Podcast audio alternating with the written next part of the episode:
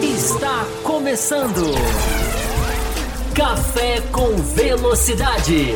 Com Fábio Campos. A dose certa na análise do esporte a motor.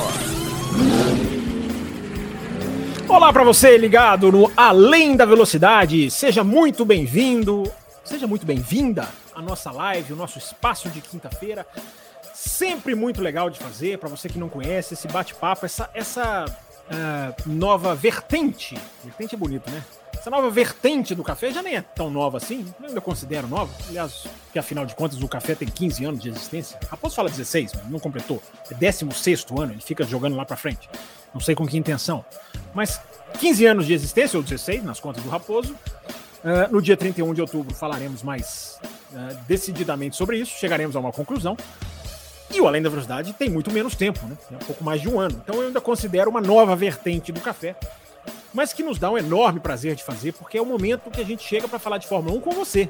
Com você que vem trazer sua pergunta, com você que faz o seu pix, com você que manda o seu superchat, com você que manda o seu alô, o seu joia, o seu olá, como muita gente que está aqui, ó, já saudando o nosso grande César Caseiro, o José Etienne já deixou o like, que é a coisa que ele sempre faz questão de ajudar o café. O, o Braseiro tá aqui, olha o Braseiro.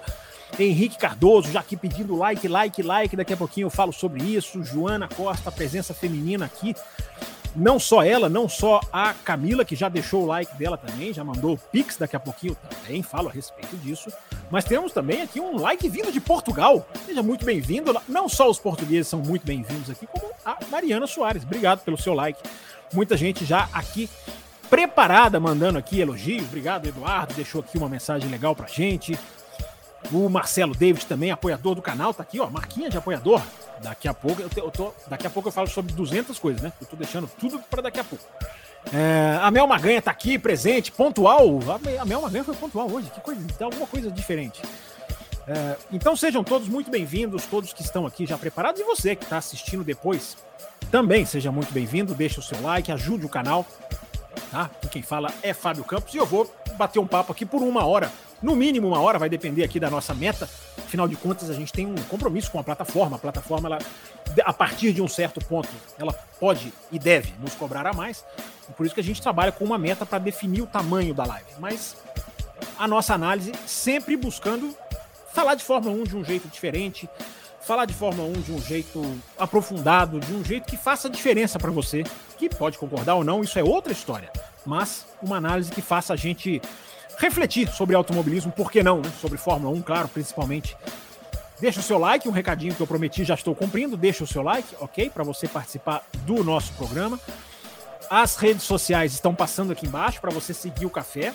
Tá? Daqui a pouquinho eu vou falar do programa de apoio, mas eu já sou obrigado a deixar aqui na tela a nossa chave Pix para você que quiser participar, ter prioridade na sua pergunta. Com a chave Pix ou com o Super Chat, a sua pergunta tem prioridade e você ajuda a gente a contar para a meta. A meta hoje é tranquilinha: 12 Pix ou 15 Superchats. Quem atingir primeiro, lembrando que um Pix também é contado como um Superchat. Então, se a gente chegar a 10 Pix e bater os 15 Superchats, a gente bate a meta e a gente estende a nossa live. Deu para entender? Acho que deu, né? Muitos de vocês aí já são veteranos, já conhecem. Muito bem, eu já estou filtrando aqui os nossos Pix. Né? Daqui a pouquinho eu vou responder. Já tem os Pix da Camila. A Camila é legal porque ela não faz Pix a esmo, não. Ela faz o Pix direcionado, pensado. É, e você também pode fazer, você também pode se tornar membro do canal. Mas daqui a pouquinho eu vou explicar o programa de membros, como que você que gosta do café pode ajudar o café. Estamos recebendo hoje um novo membro do canal, o Fábio Barreiras. É, tem um belo nome, né? Fábio. Se tornou membro do canal hoje. Seja muito bem-vindo também. É membro pelo Pix, que eu daqui a pouquinho, eu prometo. Isso daqui a pouquinho vai chegar. Daqui a pouquinho eu vou explicar. Já tem enquete. Hoje tem enquete. Sim, senhores. Tem enquete aqui para quem está acompanhando ao vivo no YouTube. Tem enquete sobre conteúdo extra que você quer ou que você gostaria de ouvir. Olha o Pix piscando aqui, que legal. Tem uh, uma enquete aqui sobre qual conteúdo extra você gostaria de ver no canal. É uma enquete apenas, uma amostra, uma enquete para pegar um termômetro de vocês mas se você está assistindo essa live depois, a grande maioria assiste a live depois, você pode escrever aqui nos comentários abaixo do vídeo uh, qual conteúdo extra você gostaria de ouvir no café. As opções são café expresso, mais lives, como o café ou além da velocidade, live com os apoiadores, ou outra sugestão que você pode dar, você pode descrever aí abaixo. Então, se você está assistindo depois, a enquete não vai existir no chat, não vai estar tá materializada no chat, mas você pode escrever aqui, deixar a sua opinião. Gente, começando sempre, vamos embora, vamos começar porque tem muita coisa, GP de Singapura, Fórmula 1, tem notícia o dia, hoje teve notícias, né? Apresentação da ah, é o dia de apresentação da Fórmula 1, a quinta-feira na pista, não é? Então hoje tivemos, tivemos ali notícia de pilotos renovando contratos. Acho que tem pergunta. Hoje até peguei aqui, puxei a, a hashtag Além da Velocidade, porque semana passada me fugiu até o nome de quem é, mas eu acabei não lendo uma das perguntas, pedi desculpa lá no Twitter. Não sei o que aconteceu, provavelmente não, não, não devo ter visto mesmo, deve ter sido um erro meu, mas enfim, a gente sempre tenta responder a todas, às vezes aqui na atualização da plataforma, na ordem que as coisas fazem aqui no Twitter ou no X. Às vezes a gente acaba não vendo, mas foi, foi, foi, foi, já foi ratificado aqui. É, vamos lá, então vamos começar pela hashtag, gente. Vamos começar pela hashtag. É, a primeira, que eu gosto de puxar a ordem cronológica, né? É, a primeira pergunta é do Henrique Cardoso.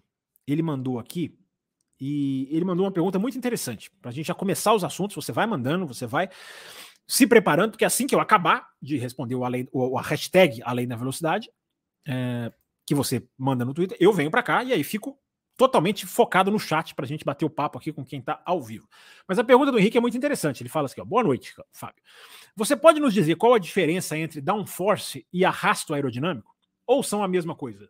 Aí ele pede aqui desculpa pela pergunta. Não existe isso, Henrique. As perguntas mais simples são as mais legais. Muitas vezes. Porque esclarecem coisas, porque faz a gente pensar. Às vezes tem detalhes que a gente acaba aprendendo também, porque a gente acha que a gente sabe, né? Até o básico e a gente não sabe. Muitas vezes o básico é, é bom a gente ir atrás. Mas a diferença entre arrasto e aerodinâmico e, e, e downforce, né? no mundo da Fórmula 1, um é contado como uma coisa boa, outro é contado como uma coisa ruim, embora a raiz seja a mesma, que é o efeito do ar no carro. O downforce é o que o carro precisa para se manter no chão. É a força que as asas usam para segurar o carro na, na, na rua, na curva.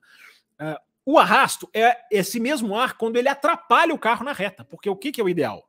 Você ter a força das asas nas curvas e ter a neutralidade das asas nas retas. É por isso, Henrique, a sua pergunta é pertinente. Por isso que está se discutindo as asas flexíveis. De novo, volta à pauta. Asas flexíveis, os mecanismos da FIA que vai, isso vai ser pauta da, da, da imprensa inglesa em Singapura, certamente. E dependendo do que houver, a gente vai falar sobre isso aqui na segunda-feira, quando a gente volta para cobrir a corrida, claro, no Café com Velocidade todo tradicional. Eu tô meio torto, gente. Tô achando que eu tô meio baixo aqui. Tô... Vou abaixando assim, se bobear, eu cabo a live, a live só a cabeça. Uh, vocês vão me dando os toques aí, ora bolas. Então, o, o, o, Henrique, a sua pergunta é muito interessante, porque a, a mesma coisa que é o efeito do ar no carro tem o, o lado ruim e o lado bom. Então, o que, que é o segredo do, do, do, negócio? É você ter um carro que a asa atue na reta, mas não te atrapalhe. Desculpa, que a asa atue na curva, mas não te atrapalhe na reta. Atrapalhe o menos possível. E aí vai o jogo, a sintonia fina do cada milímetro da asa para dar esse efeito correto. Suspensão, altura do carro, tudo é feito basicamente para isso. Embora hoje tenha aquilo que eu sempre falo. Tem uma, uma prioridade que passou. Passou acima disso. E que em Singapura certamente será, será tema de análise, que são os pneus. Mas como a sua pergunta não envolve pneus, eu vou simplesmente fechar com essa com essa com essa resposta. Arrasto é força do ar na reta. Downforce é o que ajuda o carro a ficar no chão na curva. Mas a, é, é, a nomenclatura, porque no final das contas é o carro interagindo com o ar na mesma maneira. Obrigado, Henrique, pela pergunta. Espero que esteja respondida. E se não tiver respondida, você, Fábio, você complicou mais ainda. Que absurdo. Manda aí para nós. É, o César Caseiro, ele manda aqui uma, ele marcou a hashtag. O que falar de dois campeões consecutivos da Fórmula 2 sem assento? É, pois é, ele, ele, ele até respondeu isso abaixo de um tweet meu, uh, que eu coloquei, né? Se a, se a Fórmula 1 pode acontecer depois de muitos anos, será que é possível? Quer dizer, possível é, mas será que vai acontecer da Fórmula 1 depois de muitos anos? Décadas, eu diria, começar em 2024 com as mesmas duplas de pilotos que encerrarem em Abu Dhabi 2023? O que, que vocês acham? Né? Tem, tem informações aí pró e contra, digamos assim. Gente, os piques estão chegando, é muito legal. Vamos, vamos ver se a gente bate a meta hoje. Se a gente bater, a gente fica aqui batendo papo mais um pouquinho. Eu tô vendo gente pedir aqui live extra pro GP do Japão. Daqui a pouco eu falo sobre isso. Já que hoje o, o nome da live é Daqui a pouco eu falo sobre isso, é, daqui a pouco eu falo sobre isso. Pois é, César, essa pergunta dos dois campeões consecutivos na, da Fórmula 2 sem assento. A, a chance é, não, não dá para cravar ainda, ainda tem vaga na AlphaTauri, embora a gente sabe mais ou menos ali quem está brigando. Uh, mais ou menos, não, a gente sabe bem quem está brigando por aquela vaga. E a gente tem a vaga na, na Williams, que é a que sobrou, com o anúncio hoje da renovação do, do Guan Yu Zhu. Uh, mas é tudo leva a crer que vai acontecer o que você está dizendo. É, é, a falência, né? É a falência um pouquinho da Fórmula 1 e um pouquinho da Fórmula 2, né? Porque é a Fórmula 1 absolutamente. É, como é que se chama, né? É, afunilada. Tava, tava aqui tentando lembrar o nome da, da, da, do item, do utensílio, funil. É a Fórmula 1 afunilada. E é também uma Fórmula 2 cada vez menos talentosa, pelo menos nesse momento. Claro que isso pode virar de um ano para o outro. No ano que vem pode ter uma série de pilotos que abrilhantem a Fórmula 2. Não é muito, não é muito bem o que está acontecendo. Então é um absurdo, né? Conceitualmente é um absurdo. Se acontecesse, César, na minha opinião, como uma eventualidade, ó, cara, aquele ano aconteceu, você lembra? Mas não, cara, é o Drogovic, é o Piastri, é o Porsche, é o Veste, enfim, quem ganhar a Fórmula 2. É tanto, é tanto que acontece que é um problema crônico. É um problema que tem que ser discutido. E é para é isso que serve o Além da Velocidade. É por isso que eu gosto tanto de interagir com vocês. Porque vocês não fazem perguntinhas qualquer. Você faz, vocês fazem perguntas que sempre puxam reflexões. Então, qual a reflexão que tem que ser feita? Aumentar o tamanho do grid da Fórmula 1? Isso é básico. Isso é absolutamente básico. Essa é uma bandeira que o café defende há quantos anos? Quem escuta o café há muitos anos. Diz aí. Responde aí. Responda a enquete e responda aí, quem escuta o café há muitos anos. Quem não escuta há muitos anos, tudo bem, não precisa, não precisa, não precisa acreditar em mim. Mas quem escuta sabe. Aumentar o tamanho do grid, o, o, o que, que, pode ser feito na Fórmula 2? Está funcionando? Está muito cara? Uh, a questão do piloto que fica do, mais de dois anos, bate-se um carimbo nesse piloto? Não parece que bate-se um carimbo? Cara, esse aqui ficou mais de dois anos. Mesmo que ele seja campeão, não serve muito. Então a gente tem essas reflexões que a gente pode fazer sim. Agora, tem que, ser, tem que se discutir, eu acho. Ô César, bem ou mal, que o Fábio Campos acha ou deixa de achar, tem que se sentar e se discutir. Imprensa, Fórmula 1, dirigentes, Liberty Media, que é responsável também pela Fórmula 2, FIA, evidentemente, a FIA. Eu acho que tem que se discutir. O que pode ser feito para melhorar? Vem um novo carro aí da Fórmula 2, será que ele vai dar certo? É um carro que parece até interessante. Foi lançado aí, né? É, temos 35 votos na enquete. Vamos lá, gente. Vamos, vamos, vamos, vamos votar mais nessa enquete aí. Nós temos 35 votos na enquete e 50 likes. Olha que o número de likes hoje, pela primeira, uma das únicas vezes na história da humanidade, tá bom, tá até bom. Pode ser melhor, claro que pode ser melhor, mas eu sei que vocês gostam de amarrar o like, né? Mas temos 35 votos na enquete. Podemos votar, podemos mais pessoas votarem na enquete. Que conteúdo extra você gostaria de ver no canal do Café? Café Expresso? mais lives, como as de segunda e quinta, lives com os apoiadores? Ou você tem outra sugestão e quer colocar aqui abaixo? Pode colocar. É, vamos lá, vamos continuar então com as perguntas da hashtag para a gente vir aqui para o chat. O André Pedro, André Pedro, nosso apoiador, grande André, ele fala que vi essa imagem e ela me chamou. Vou mostrar a imagem para vocês. Vi essa imagem aqui que ele me mandou e essa imagem me chamou a atenção. Como era possível fazer ultrapassagens com a pista nesse estado? É, com alguma é, imagem de alguma corrida de 2012, se não me engano. Ele escreve aqui.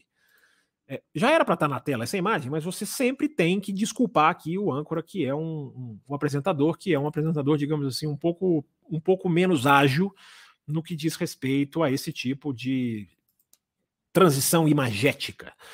Que bonito, né? Pelo menos para mim saber enrolar, ele sabe, né? É, mas eu vou colocar aqui para você. Está subindo aqui na tela, está entrando na tela. Atenção, não sei porque está demorando. Já era para ter, já era para ter entrado. É, tá aqui, ó.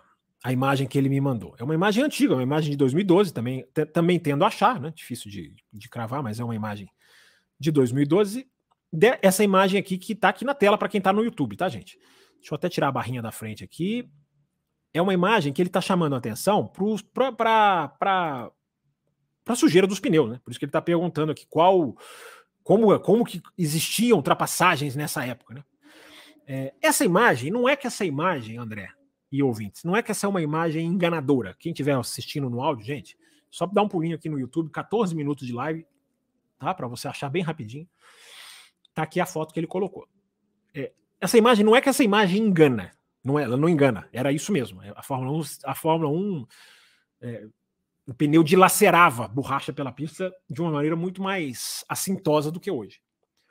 Mas não é que era assim exatamente em todo o traçado, em toda a linha de uma reta, por exemplo. Não é que era assim. Aqui você está vendo que é a parte lateral de uma curva, é a parte de fora de uma curva. E a curva, naturalmente, é onde a borracha vai, ela é mais exigida, aonde ela tende a se soltar mais. Então, repito, essa imagem não é que essa imagem é mentirosa, mas essa imagem não é exatamente como eram todas as corridas em todas as pistas em 2012. Mas era um problema sim, seu André Pedro. Era um problema sim. Essa questão da borracha que se esfacela. Mas, porém, contudo, no entanto, todavia, foi um ano de ótimas corridas. Foram boas as corridas de 2012. Então existe essa aquilo que a gente fala, né, André? Não é, nem tudo é ciência exata, gente. Nem tudo é uma ciência exata. Faça isso e vai dar certo. Faça isso e vai dar errado. Né? Existe sempre o fator surpresa, inclusive em 2023. Não, não tenham dúvida disso. Então tá aqui, tá aqui a imagem. Obrigado pela pergunta, André. Tá aqui compartilhada com vocês a, André, a chamada de atenção que o André deu para essa imagem é, de 2012, a gente acha. Mas enfim, é daquela época. Né? Se não é de 2012, é 2011, enfim. É, vamos lá. Uma, uma, deu uma travadinha aqui para mim. Estão me vendo? Alô, atenção. Tá, tá funcionando. Gente, daqui a pouquinho, como eu prometi, eu vou falar do nosso programa de apoio, mas eu já vou colocar aqui na tela tá, os caminhos para vocês que estão atentos, que reparam em tudo, diferentes do Raposo, reparam em tudo que acontece. Vão passando aqui as alternativas. Daqui a pouquinho eu explico o apoio. Mas vamos lá, vamos tocar o barco porque assuntos temos. E temos mais perguntas na hashtag além da velocidade. Tem umas quatro, mais quatro, e venho aqui para o chat para atender vocês, Pix, Superchat. Vamos embora, vamos mandando aí. É... Então vamos lá, vamos lá, vamos lá. Sempre lembrando, né? O pessoal tá fazendo aqui no chat. Mandou Pix, coloca entre parênteses. Como eu vou colocar uma aqui aleatória que eu achei, como faz o Felipe Gonçalves, coloca Pix antes da pergunta começar. Escreve, tá? Porque senão é impossível de localizar. Quer dizer, impossível não é, né? Mas é dificílimo de localizar. Então eu já marquei, já marquei várias aqui, já marquei as da Camila, serão as primeiras a serem respondidas, mas vamos lá, hashtag primeiro. Uh, só para zerar aqui com os nossos ouvintes. O César Caseiro mandou aqui.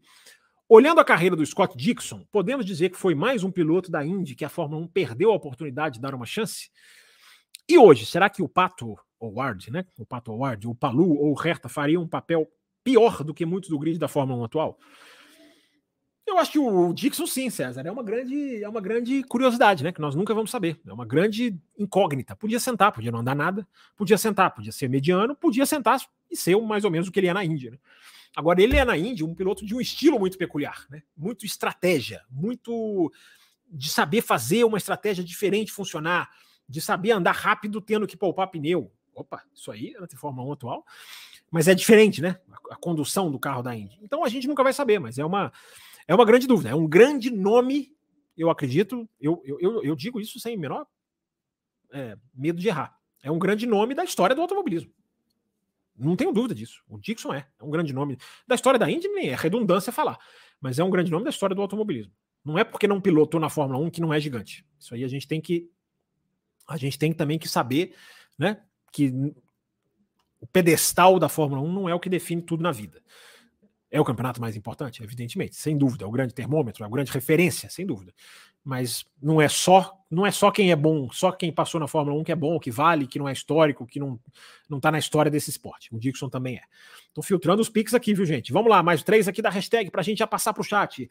A, a, a pergunta do César Caseiro aqui deixou mais uma. Alguma expectativa ou comentário em relação à estreia da diretiva técnica 18? Além de parecer um título de sci-fi B dos anos 80. muito verdade, João César. Muito bem, muito bem observado.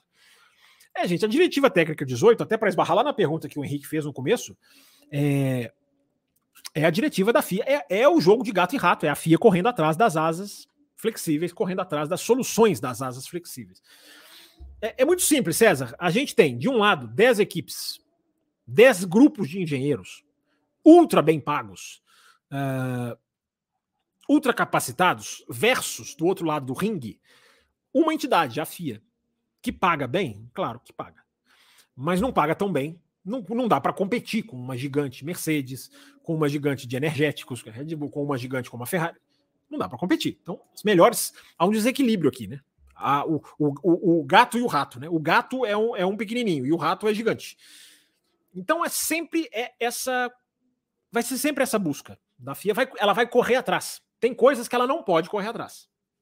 No, não, é, não é que ela não pode correr atrás. Explicando. Tem coisas que ela tem que se antecipar. Como segurança, como certas, certas, digamos assim, nuances de regulamento. Agora, a asa flexível, que é a, a, a, a alma da TD 018, como você disse, é, essa ela vai sempre correr atrás, porque essas equipes vão estar sempre inventando. É até difícil explicar, cara, porque é tão engenhoso que as equipes bolaram maneiras que agora são assim, é, itens que tem de uma borracha, borracha, o material, itens, por exemplo, que separam as asas. Deixa eu trazer o Rubinho aqui. Vem Rubinho. Rubinho de vez em quando participa das nossas lives, nos ajuda a esclarecer melhor, a mostrar para vocês. Por exemplo, aqui, ó, esse carro do Rubinho, a asa dianteira, tem duas lâminas só. Vocês estão vendo? Tem a lâmina reta aqui, a lâmina de baixo, e a lâmina superior, essa maior e curva. Mas existe o quê? Existe um espacinho entre essas lâminas. Nas, na Fórmula 1 atual, esse carro Rubinho tá velho, né? eu vou pegar uma miniatura dessas que a gente sorteia para o prêmio e vou pegar para mim. Poxa, estou fazendo aqui com o carro dos anos 2000, eu não sei, o Raposo, pô. O Raposo também não né? Podia falar, cara, vou dar uma miniatura para o campus, né, para ele poder fazer explicações ali mais atualizadas. Mas as miniaturas ficam todas para vocês. Eles só querem, ele só quer premiar vocês. No, no, no, coração ele faz o certo, embora na cabeça faça errado. Uh, então essas lâminas, que, eh, essas lâminas que eu mostrei, elas têm, elas têm divisórias, elas têm suportes entre elas. E esses suportes já estariam sendo feitos com uma borracha de uma maneira que resiste ao teste da FIA, mas cede na força do ar, porque nunca vai ser igual. E os caras sacaram. Aliás, eles sacaram isso há muito tempo, né? Eles só vão aperfeiçoando. Por mais que eles consigam, por mais que a FIA faça testes cada vez mais rigorosos, é diferente daquela bola de ar ao arrasto aí, que o ouvinte perguntou. É diferente daquela massa de ar batendo na asa. Então elas engenhosamente vão descobrindo maneiras que ela passa no teste, mas na, na, na, na durante a corrida ela cede. Durante a classificação, com o carro em velocidade, ela, ela cede mais. E aí tem equipamentos que estariam até girando, por exemplo, ele, ele, ele, segura de uma, de uma certa posição, gira de uma é difícil de explicar, gira de uma maneira durante o carro estar tá em movimento e aí a asa cede. E aí depois ele volta para a posição, que o teste da FIA não pega. Então a FIA está pedindo agora esquemas das asas, não tem só que ir lá conferir, ela quer o esquema mesmo, a, a planta da asa, o desenho geométrico da asa no papel ou no computador, enfim. É, e esse, é, esse é o jogo de gato e rato. Então, gente, a TD31, não, a TD31, a TD018, né, nome de sci-fi aqui, como diz o César, ela é basicamente isso. Ela é a, a FIA correndo atrás. E se a FIA está fazendo, é porque está acontecendo. É porque reparou-se. E, e, a FIA criou uma coisa em 2021, vocês vão se lembrar, que é, volta aqui, Rubinho, que é o, pontos visuais. Então é como se na asa dianteira vocês vão ver várias vezes na asa traseira, né? Umas bolinhas. Tem uma bolinha amarela aqui em cima, tem uma bolinha amarela aqui embaixo. Na asa dianteira, a asa dianteira é mais raro de ver, porque não tem uma câmera fixa virada para ela, mas na traseira tem. Então, o que, que, são essas bolinhas, que os adesivinhos que a gente vê? É porque aí a FIA pega uma câmera, pega a câmera, é, marca na tela a bolinha, tem que estar tá em cima da, da, bolinha real da asa, e aí ela percebe. É como se ela fizesse essa caneta aqui, como uma referência. Ah, o adesivo está aqui. Na hora que a asa faz isso, a FIA consegue, pela imagem, vê que a asa está descendo. Ela, tem, ela usa o adesivo como uma, uma, uma comparação, uma, uma, digamos assim, uma referência de comparação. Gente, eu espero não estar tá complicando mais do que, do que descomplicando. É, depois eu vou reassistir o Além da Velocidade. Assim que acaba, eu venho segmentar a barra do, do YouTube e eu falo assim: meu Deus, que coisa, podia ter falado dez vezes diferente. Mas acho que tá, acho que tá mais ou menos claro aí. Né? E se não tá, gente, não tá claro nem para FIA direito. Então tá, tá, é o jogo de, de correr atrás que eu falei, comecei o comentário é, que eu comecei o comentário dizendo. Duas da hashtag aqui, rapidinho, gente, rapidinho mesmo, tá? Pra gente vir aqui pro chat. É, duas do Marcelo Cesarino. Marcelo Cesarino sempre deixa duas, né? Acho legal. Vocês podem deixar quantas vocês quiserem. O que você achou da permanência do Zul na Alfa Romeo? Acha que o MIC pode ser um projeto Audi 2025? E como fica o Drogovic agora? Mais um ano na reserva, não seria Indy ou Fórmula E como titular, um caminho para ele? Pois é, gente, é um bom assunto, né? Vamos falar dessa renovação do Zul, que, enfim, eu acho que eu acho que eu acho que vale. Eu acho que vale reflexão, tudo vale, né? Aqui no Além da Velocidade, o que, que não vale reflexão? É, alguns personagens não valem reflexão, né? Mas na, na, na, maioria dos casos, muita coisa vale reflexão. Gente, vai mandando o pix de vocês, hein? Vou voltar com a mensagem aqui para a tela, porque eu tô vendo que tá chegando para a gente é, priorizar aqui já já. Só responder as dúvidas aqui primeiro do Cesarino e depois de vocês. A questão do Zul mostra, primeira, primeiramente, eu acredito que a questão do Zul mostra como. O primeiro comentário que eu tenho a fazer do Zul mostra como que, na minha visão, a renovação dele mostra como que a Fórmula 2 está ficando cada vez menos importante. Resultados na Fórmula 2 está ficando menos, cada vez menos importante. Como eu falei anteriormente aqui no programa. Tem uma parcela que é a própria credibilidade da Fórmula 2. É, a renovação do Zul, ela é muito assim tem muito nela, na minha opinião. Claro que tem patrocínio, interesse, China, tem isso. É, mas tem muito sim de falta de opção. Muito de falta de opção. Que é uma discussão que a gente já vem tendo aqui no café. Quem ouviu o café de segunda-feira, ouviu a gente falar sobre isso, eu e o Raposo. Quem não ouviu, vai lá. É só abrir o café, vai na barrinha que eu te fal falando para vocês, tem a barrinha segmentada por temas, você vai justamente no ponto que eu estou dizendo, que é uma discussão sobre os estreantes. Por que, que os estreantes têm mais dificuldade? E ali a gente esbarra nisso que eu estou dizendo agora, dos, dos veteranos. Por que tantos veteranos voltando? Por vários fatores, entre eles, entre eles, um deles não é o principal, mas um deles é a falta de grandes opções para você. Não tem hoje aquele, não tem hoje o Piastre, aquele cara que você fala assim, não, esse cara tem que estar tá aqui, ele não pode ficar de fora. Esse cara tem que estar tá no grid. Hoje não tem no, no, no, no, automobilismo. Aí você, aí você, continuando a análise, é... aí você vai chegar à conclusão assim, vamos avaliar o trabalho do Zul, né? É, cara, eu acho o trabalho do Zul bem, bem mediano. Bem mediano. Não estou falando que é um mau piloto, que é um piloto que tem que sair da Fórmula 1. Mas eu fico me perguntando, vendo a renovação do Zul, vou dividir com vocês essa análise, se não é o caso assim de é o puro não comprometeu. Não comprometeu, mas isso é suficiente. Isso vale. É, vai para o terceiro ano. É legal ver um piloto ter o terceiro ano para apresentar um bom trabalho? É legal, não há a menor dúvida disso. Se o cara não comprometeu, mas até que ponto a gente não está, é, digamos, nivelando. Eu não vou falar nivelando por baixo, eu vou falar nivelando por médio demais. Por que o Zul, gente? Por que, que eu estou falando isso? Porque o Zul eu vi o Zul muitos anos, os, os, muitos anos que ele fez na Fórmula 2. O Zul é isso aí. Ele não vai para ele não vai para mais do que isso. Na minha opinião, claro que ele pode chegar ano que vem e voar. Aí você vai falar, ah, Fábio Campos, você falou, mas analisando tudo que o Zul fez, todas as categorias que ele pilotou, inclusive a Fórmula 1, não é mais do que isso aí. Entendeu? Aí as pessoas falam, tá fazendo um bom ano. Eu não concordo. Não concordo, não acho que tá fazendo um bom ano. Não está comprometendo. Mas essa é a reflexão. Há uma diferença entre, entre essas duas. Entendeu? Às vezes ele é rápido, às vezes ele larga bem, ele está diante de um companheiro de equipe opaco. O companheiro dele está fazendo um trabalho opaco, sem brilho, né, que é o Bottas. Não, é, não é, é, eu acho errado dizer, não, tá vendo? Ele larga várias vezes à frente do Bottas, aquele Bottas que incomodava o Hamilton. Não é o mesmo Bottas, para mim não é. Vejo claramente como um piloto em, em digamos assim, em, em descida. Não vou falar decadência, mas em descida. É, então esse é o parâmetro dele. É, não acho, cara. Não acho, realmente não acho que tá fazendo um bom trabalho. Não tô falando que não merece. Mas aí o cara vai, alguém vai falar, pô, largou em quinto lá, fez o quinto, primeiro ele fez o quinto, Bottas o sétimo, né? Que mostra que a equipe ali tava afinada, na Hungria. Aí ele vai e bate na largada, cara, joga fora, entendeu? Nem largada. Então, cara, ele é isso. O Zu é isso. E eu acho, eu acho isso pouco. Eu acho isso pouco. Então eu não, eu não entro na, na, na, na, Não tô dizendo que ele não merece. Vou repetir. Terceiro ano, pode ser o ano em que o cara estoure. É, mas eu acho que há opções melhores do que ele. Eu acho que há opções melhores do que ele. E mas eu fico me perguntando, cara, eu fico me perguntando assim, até que ponto, né? Até que ponto? O não comprometeu já serve. É, e tem mais, né? Ah, há melhores do que ele? Quem é, quem é melhor do que ele? Ele é, repito, ele é e sempre vai ser isso aí. Na minha visão, ele sempre vai ser isso aí. Ele é um cara que sabe virar para esquerda, sabe virar para direita, não é um bobo da corte, nenhum deles é. Mas é, é a escassez de talento. Agora, aí você vai falar, o Drogovic. O Drogovic foi. É sempre bom lembrar, né? Primeiro, o Zul foi para Alfa Romeo quando o Piastri era bola livre, entre aspas. Entre aspas, porque tinha lá aquele acordo com a Renault que a gente viu depois que nem era tão acordo assim, né? Era um acordo de prestação de serviço, praticamente.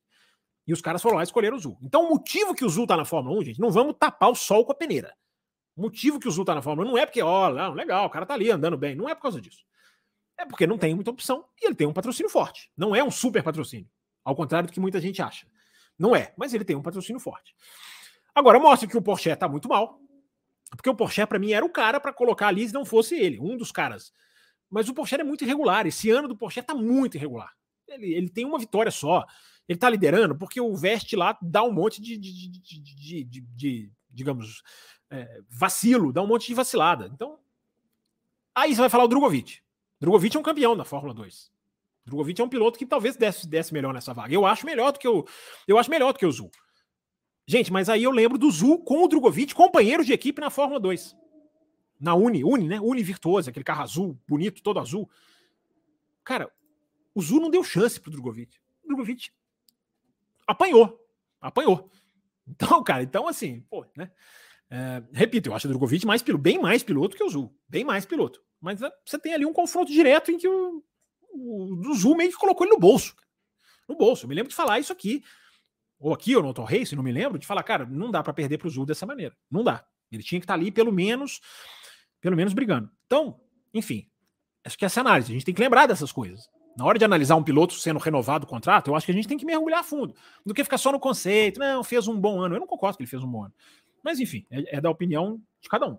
Agora, é aquilo que eu falei do café de segunda que a gente discutiu, né? Experiência conta. Experiência conta. E ele já tem dois anos. Ele já tem dois anos de Fórmula 1. Ele já é um cara experiente. Aí o Cesarino pergunta aqui do Mick Schumacher. Cara, entre ele e o, e o Mick Schumacher, eu escolheria o Mick Schumacher por um, por um seguinte motivo. É, o, o Mick Schumacher, para mim, teve picos mais promissores do que ele. O título da Fórmula 2 do Mick Schumacher é, é expressivo. É, não é uma coisa que garante talento, não é, não é, não é isso que eu estou dizendo. Mas o pico, os picos do Schumacher, do Mick, são maiores. E ele terminou, eu acho que o Mick Schumacher terminou até não tão mal assim na Haas, embora tenha feito um ano ruim. E tinha tudo a ver, porque o Cesarino pergunta da Audi. Você colocar o Mick Schumacher agora para a Audi seria muito, muito pertinente. Porque você avalia o cara antes da Audi entrar de vez. Você tá ali vendo o cara, você tá vendo o cara direto o que, que ele pode fazer. E se ele fizer uma coisa boa, ele é alemão, como a Audi. Ele chama Schumacher. então, realmente, o, o filme do Mick Schumacher, gente, não tá, não tá, realmente não é bom, né? Porque tinha tudo para ser ele, né? Ou tinha tudo para. Talvez ele possa vir em 2025 porque o Zul renovou por um ano só. Pode ter uma estratégia aí. Não sei. Enfim. É... Tá, acho que está feita aí uma análise, eu acho, né, minimamente, é, é, digamos, abrangente que a gente pode fazer. O que, que vocês acham do Zul? Gente, 30 minutos já. Eu vou estender um pouquinho a live, tá? Independente da meta, porque realmente aqui as perguntas da hashtag elas mexem comigo. E a última pergunta do Cesarino aqui, pela sua correta explicação sobre a mudança de traçado, a tendência é que o desafio diminua e simplificação deve tornar a corrida mais rápida e previsível? Parece um caminho sem volta na Fórmula 1. Pois é, eu quero falar sobre isso, né? A modificação em Singapura, gente, eu estou pensando muito sobre, já tuitei sobre isso é, lá no arroba campusfb. É, a modificação em Singapura está me colocando assim, digamos assim, tá, eu estou questionando as minhas, a minha, a minha, as minhas o conceito versus prática. Porque aquilo que a gente já falou aqui, né? Posso até colocar de novo aqui na tela para vocês, que é a questão da, do novo traçado, né? A gente, na segunda-feira a gente explicou direitinho, né? A gente falou, mostrou aqui, eu e o Raposo, mostramos imagens, né? Aquela parte do traçado. Acho que nem precisa entrar muito, né? Porque vocês já estão, já estão, já estão bem cientes da mudança de traçado, né? Mas como eu dei a dica que vou mostrar, vou colocar aqui, vai. Só, só para só porque já está bem facinho aqui.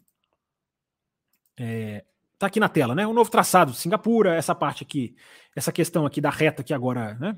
Aquela, aquele conjunto de direita, esquerda, esquerda, direita que existia, agora deixa de existir, ou seja, aqui, entre a 15 e a 16 que vocês estão vendo aqui na tela passa a ser, passa a ser reta.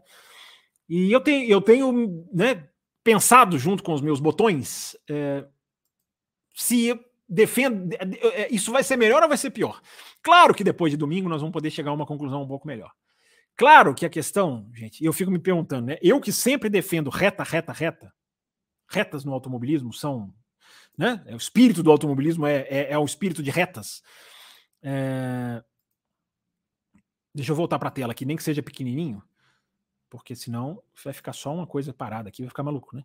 Vou deixar pequenininho aqui um pouquinho enquanto eu estou falando desse assunto. É, claro que colocar uma reta é conceitualmente melhor. Poxa, é reta, né? É um ponto de ultrapassagem? Não sei se será. Se for, ok.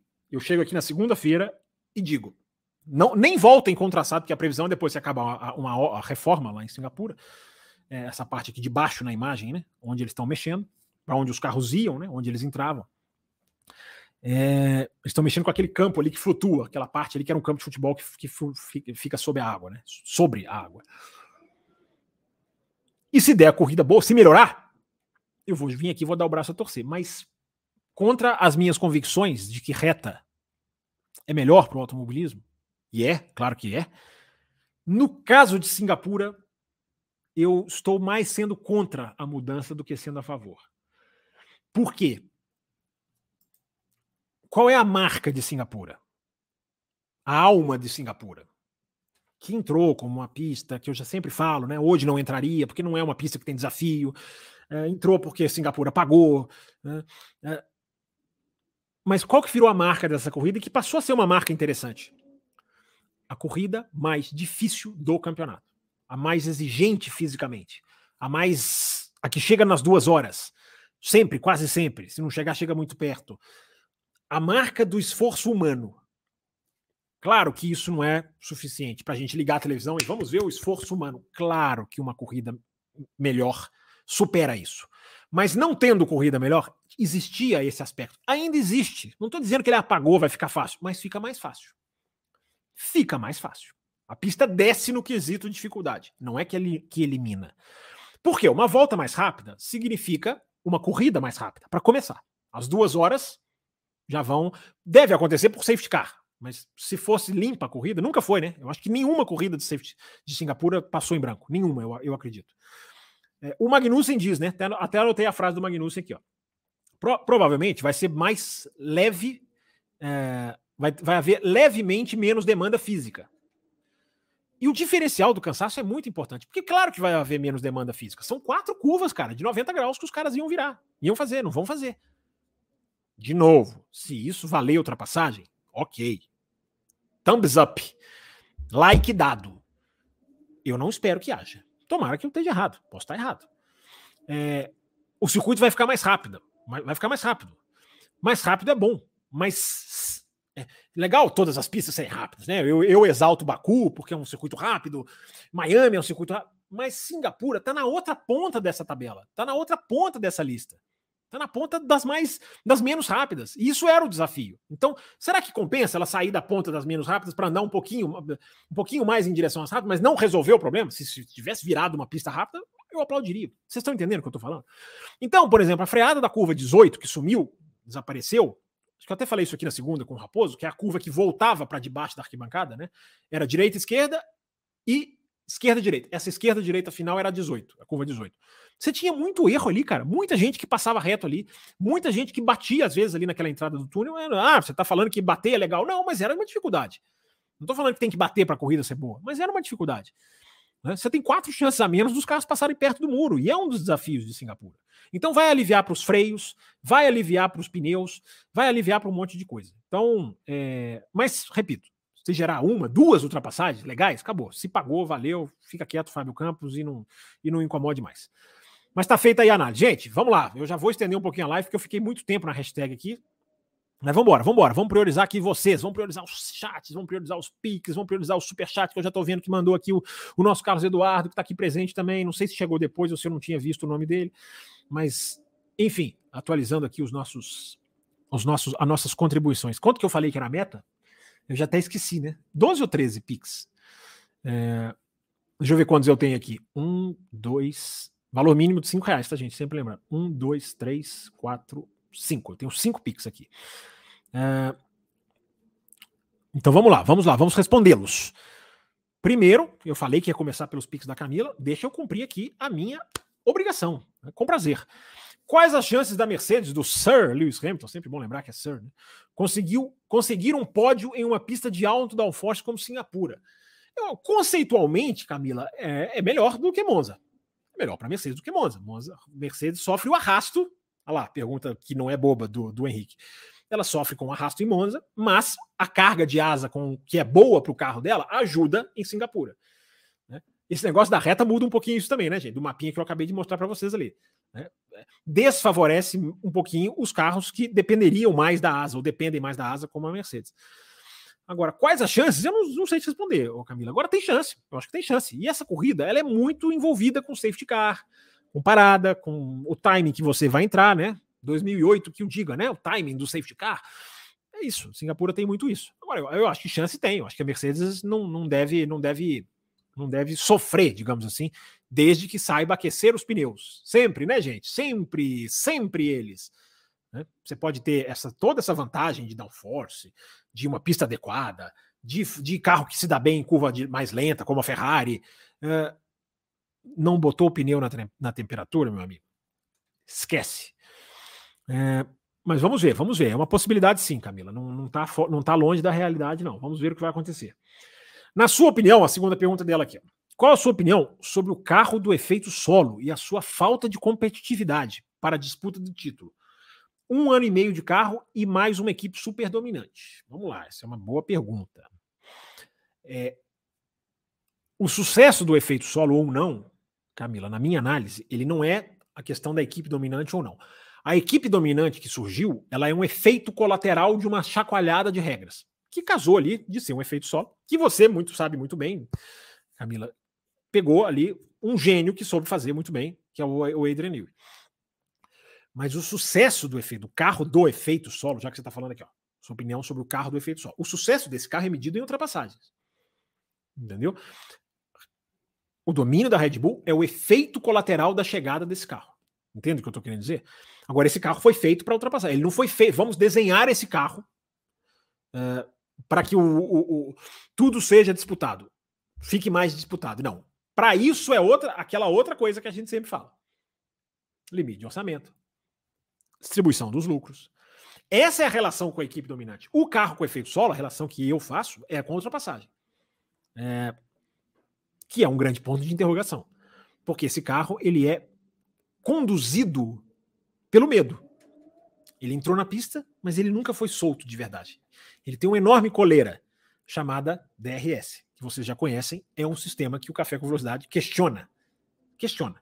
Não é contra nem a favor, questiona. Uh, ele pode ficar na Fórmula 1, mas ele pode ser melhor aproveitado. Uh, então, são essas. Tem, você tem esses dois lados, né? Carro com efeito solo e dominação. É, limite de orçamento. E a regra, a regra né, do, do, do assoalho, enfim, o que faz o carro, e a questão do limite de orçamento. É... Então são duas coisas diferentes que eu estou querendo dizer.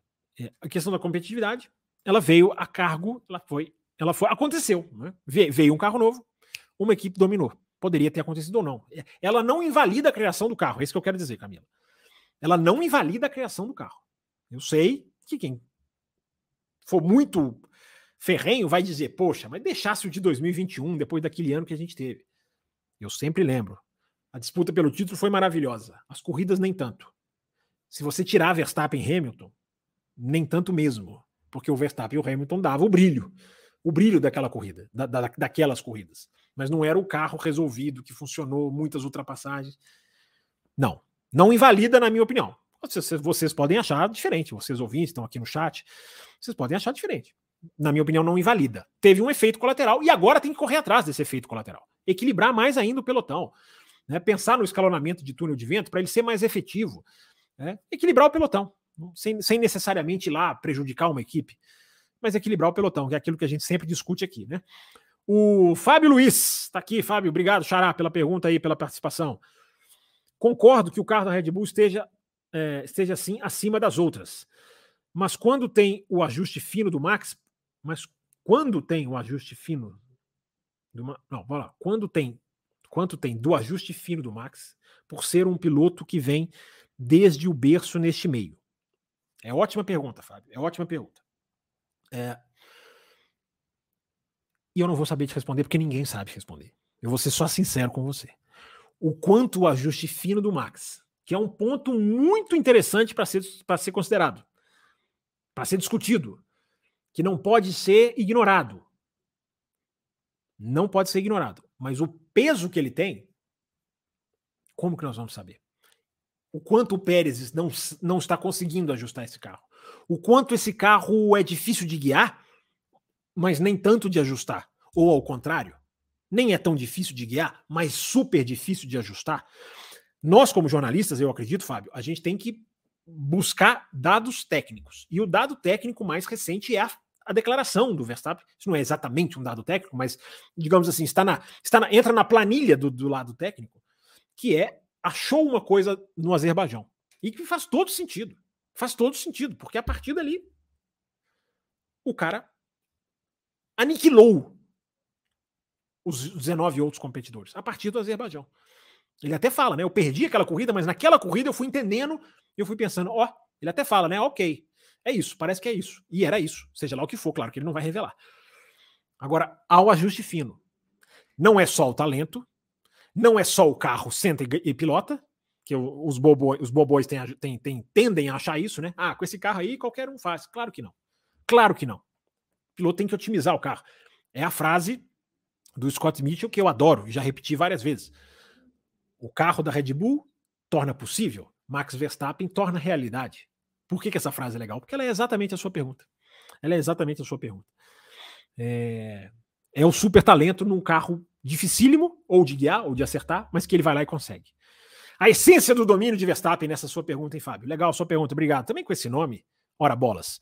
Felipe Gonçalves, nosso apoiador, está aqui também participando com a gente. Vamos lá, esse regulamento é tentativa de. Esse regulamento é tentativa de pegar a Red Bull? Ou acha que o efeito não será drástico? Qual regulamento exatamente, Felipe? Tem tanta coisa acontecendo, tem tanta coisa sendo decidida, tem tanta coisa sendo discutida já para 2025, tem pneu, tem ajuste aerodinâmico. Manda aqui, complementa aqui, Felipe. Não precisa ser, não precisa fazer outro pix, se quiser, pode. Mas pode, só manda aqui no chat aqui é, exatamente qual ponto você está se referindo.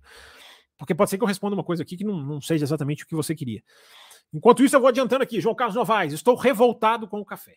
Antes, todas as corridas eram boas. Não tinha critério para nada. Hoje, critico, cri, crítico DR, critico, né? DRS, ordem de equipe. Me tornei bem mais exigente. Agradeço a vocês por isso. João Carlos, é legal. Eu achei que você estava você tava dando uma bronca na gente aqui. Você está você tá, você tá dizendo. É, o que você está dizendo é um troféu, cara. Se eu pudesse printar essa imagem aqui, pregá-la aqui também, colocá-la aqui como cenário, é o troféu, porque o que a gente faz aqui, cara, é justamente tentar passar a visão crítica. É, não é concordar, não é discordar, não é pensem como eu, pensem diferente de mim, não é isso. É, é, fazer análise crítica. Muito legal a sua mensagem. Muito obrigado. Você que é um apoiador nosso. O João Carlos é apoiador nosso no Pix. Apoia, apoia a gente aqui através do Pix. É, então é isso aí, cara. Legal. É, eu acho que a gente tem que, eu acho que a gente tem que abrir, abrir essa, essa, essa campos de análise que a televisão não abre. Não há, poderia abrir. Poderia abrir, mas não abre. Não é? Uma televisão não quer depreciar o produto, porque acha que criticar e depreciar o produto. Uh, alguns são nacionalistas extremos, então se o Brasil está ganhando, você não tem problema para discutir. Uh, se o Brasil não está ganhando, você vai lá para a justiça buscar um no tapetão. Uh, mas cadê a análise? Cara? Cadê? Vou pegar o próprio caso do Felipe Massa. Cadê a análise do que está acontecendo? Do precedente que abriria? Né? Do que está errado no que ele quer, da base do que ele quer. O cara pode ter todo o direito de defender o que o Felipe Massa está fazendo, mas cadê a análise? Eu acho que falta, né? E eu acho que muita gente. Não estou falando que é só o café que faz, não, tá? Não estou falando que é só o café que faz, não. Claro que não. Mas o café faz. O café está nesse. Tá nesse tá, eu acho que está nesse ramo. Se você pegar, e a gente publicou, João, só, só mais isso. Se você pegar a lista que a gente faz de vez em quando, que a gente pega uns segmentos do café, que a gente segmenta por assunto, e a gente publica nas redes sociais, até com um reloginho, com 7 minutos, o assunto é esse. Com 25 minutos, o assunto é esse. É, eu acho que é muito legal fazer isso para as pessoas verem a esperança que a gente tem, né? É que as pessoas vejam e falam, poxa, cara, tem um tema aqui legal. Tem uma discussão bacana aqui para fazer, para eu, eu, eu ir lá ouvir. Entendeu? Porque cá entre nós, né, João Carlos, para terminar, ficar analisando na mesmice, ficar analisando só voltado para o passado, ficar analisando só por conceitos, eu acho que fica, fica meio sem, sem sal, né? É, é difícil conseguir ouvinte, apoiador? É difícil, porque né? O café ele é denso. E muita gente, quem tá, muitas vezes, quem está no YouTube não quer uma coisa densa, quer uma coisa mais rápida, mais dinâmica, mais leve. É o, nós escolhemos o caminho mais difícil, mas olha, arrepender a gente não arrependeu, não, cara. Isso eu posso te garantir. Por mais que a luta seja dura, mas a, a gente está aqui. E a gente consegue ouvintes como, por exemplo, você, vocês todos que estão aqui e o nosso grande Carlos. Como está a tabela da Pirelli para Singapura, seu Carlos? Eu já peguei, tá aqui, peraí, vamos lá. Já está aqui a tabelinha para Singapura. Ela será aberta em alguns segundos. Atenção, um, dois e vamos lá. Que tabelinha é essa que o Fábio está falando? Ah, quem não, quem não escuta o café não sabe, mas já virou tradição aqui do nosso Carlos perguntar sobre a tabelinha da Pirelli. O que, que é a tabelinha da Pirelli? A tabelinha da Pirelli são os dados técnicos de exigência do pneu, que o Carlos adora. Ele não vai para a cama sem isso. Uh, e a gente gosta de analisar porque dá um embasamento técnico. Eu estou tentando aproximar aqui, não estou conseguindo. Ó, consegui. O que, que, é isso que você está querendo dizer?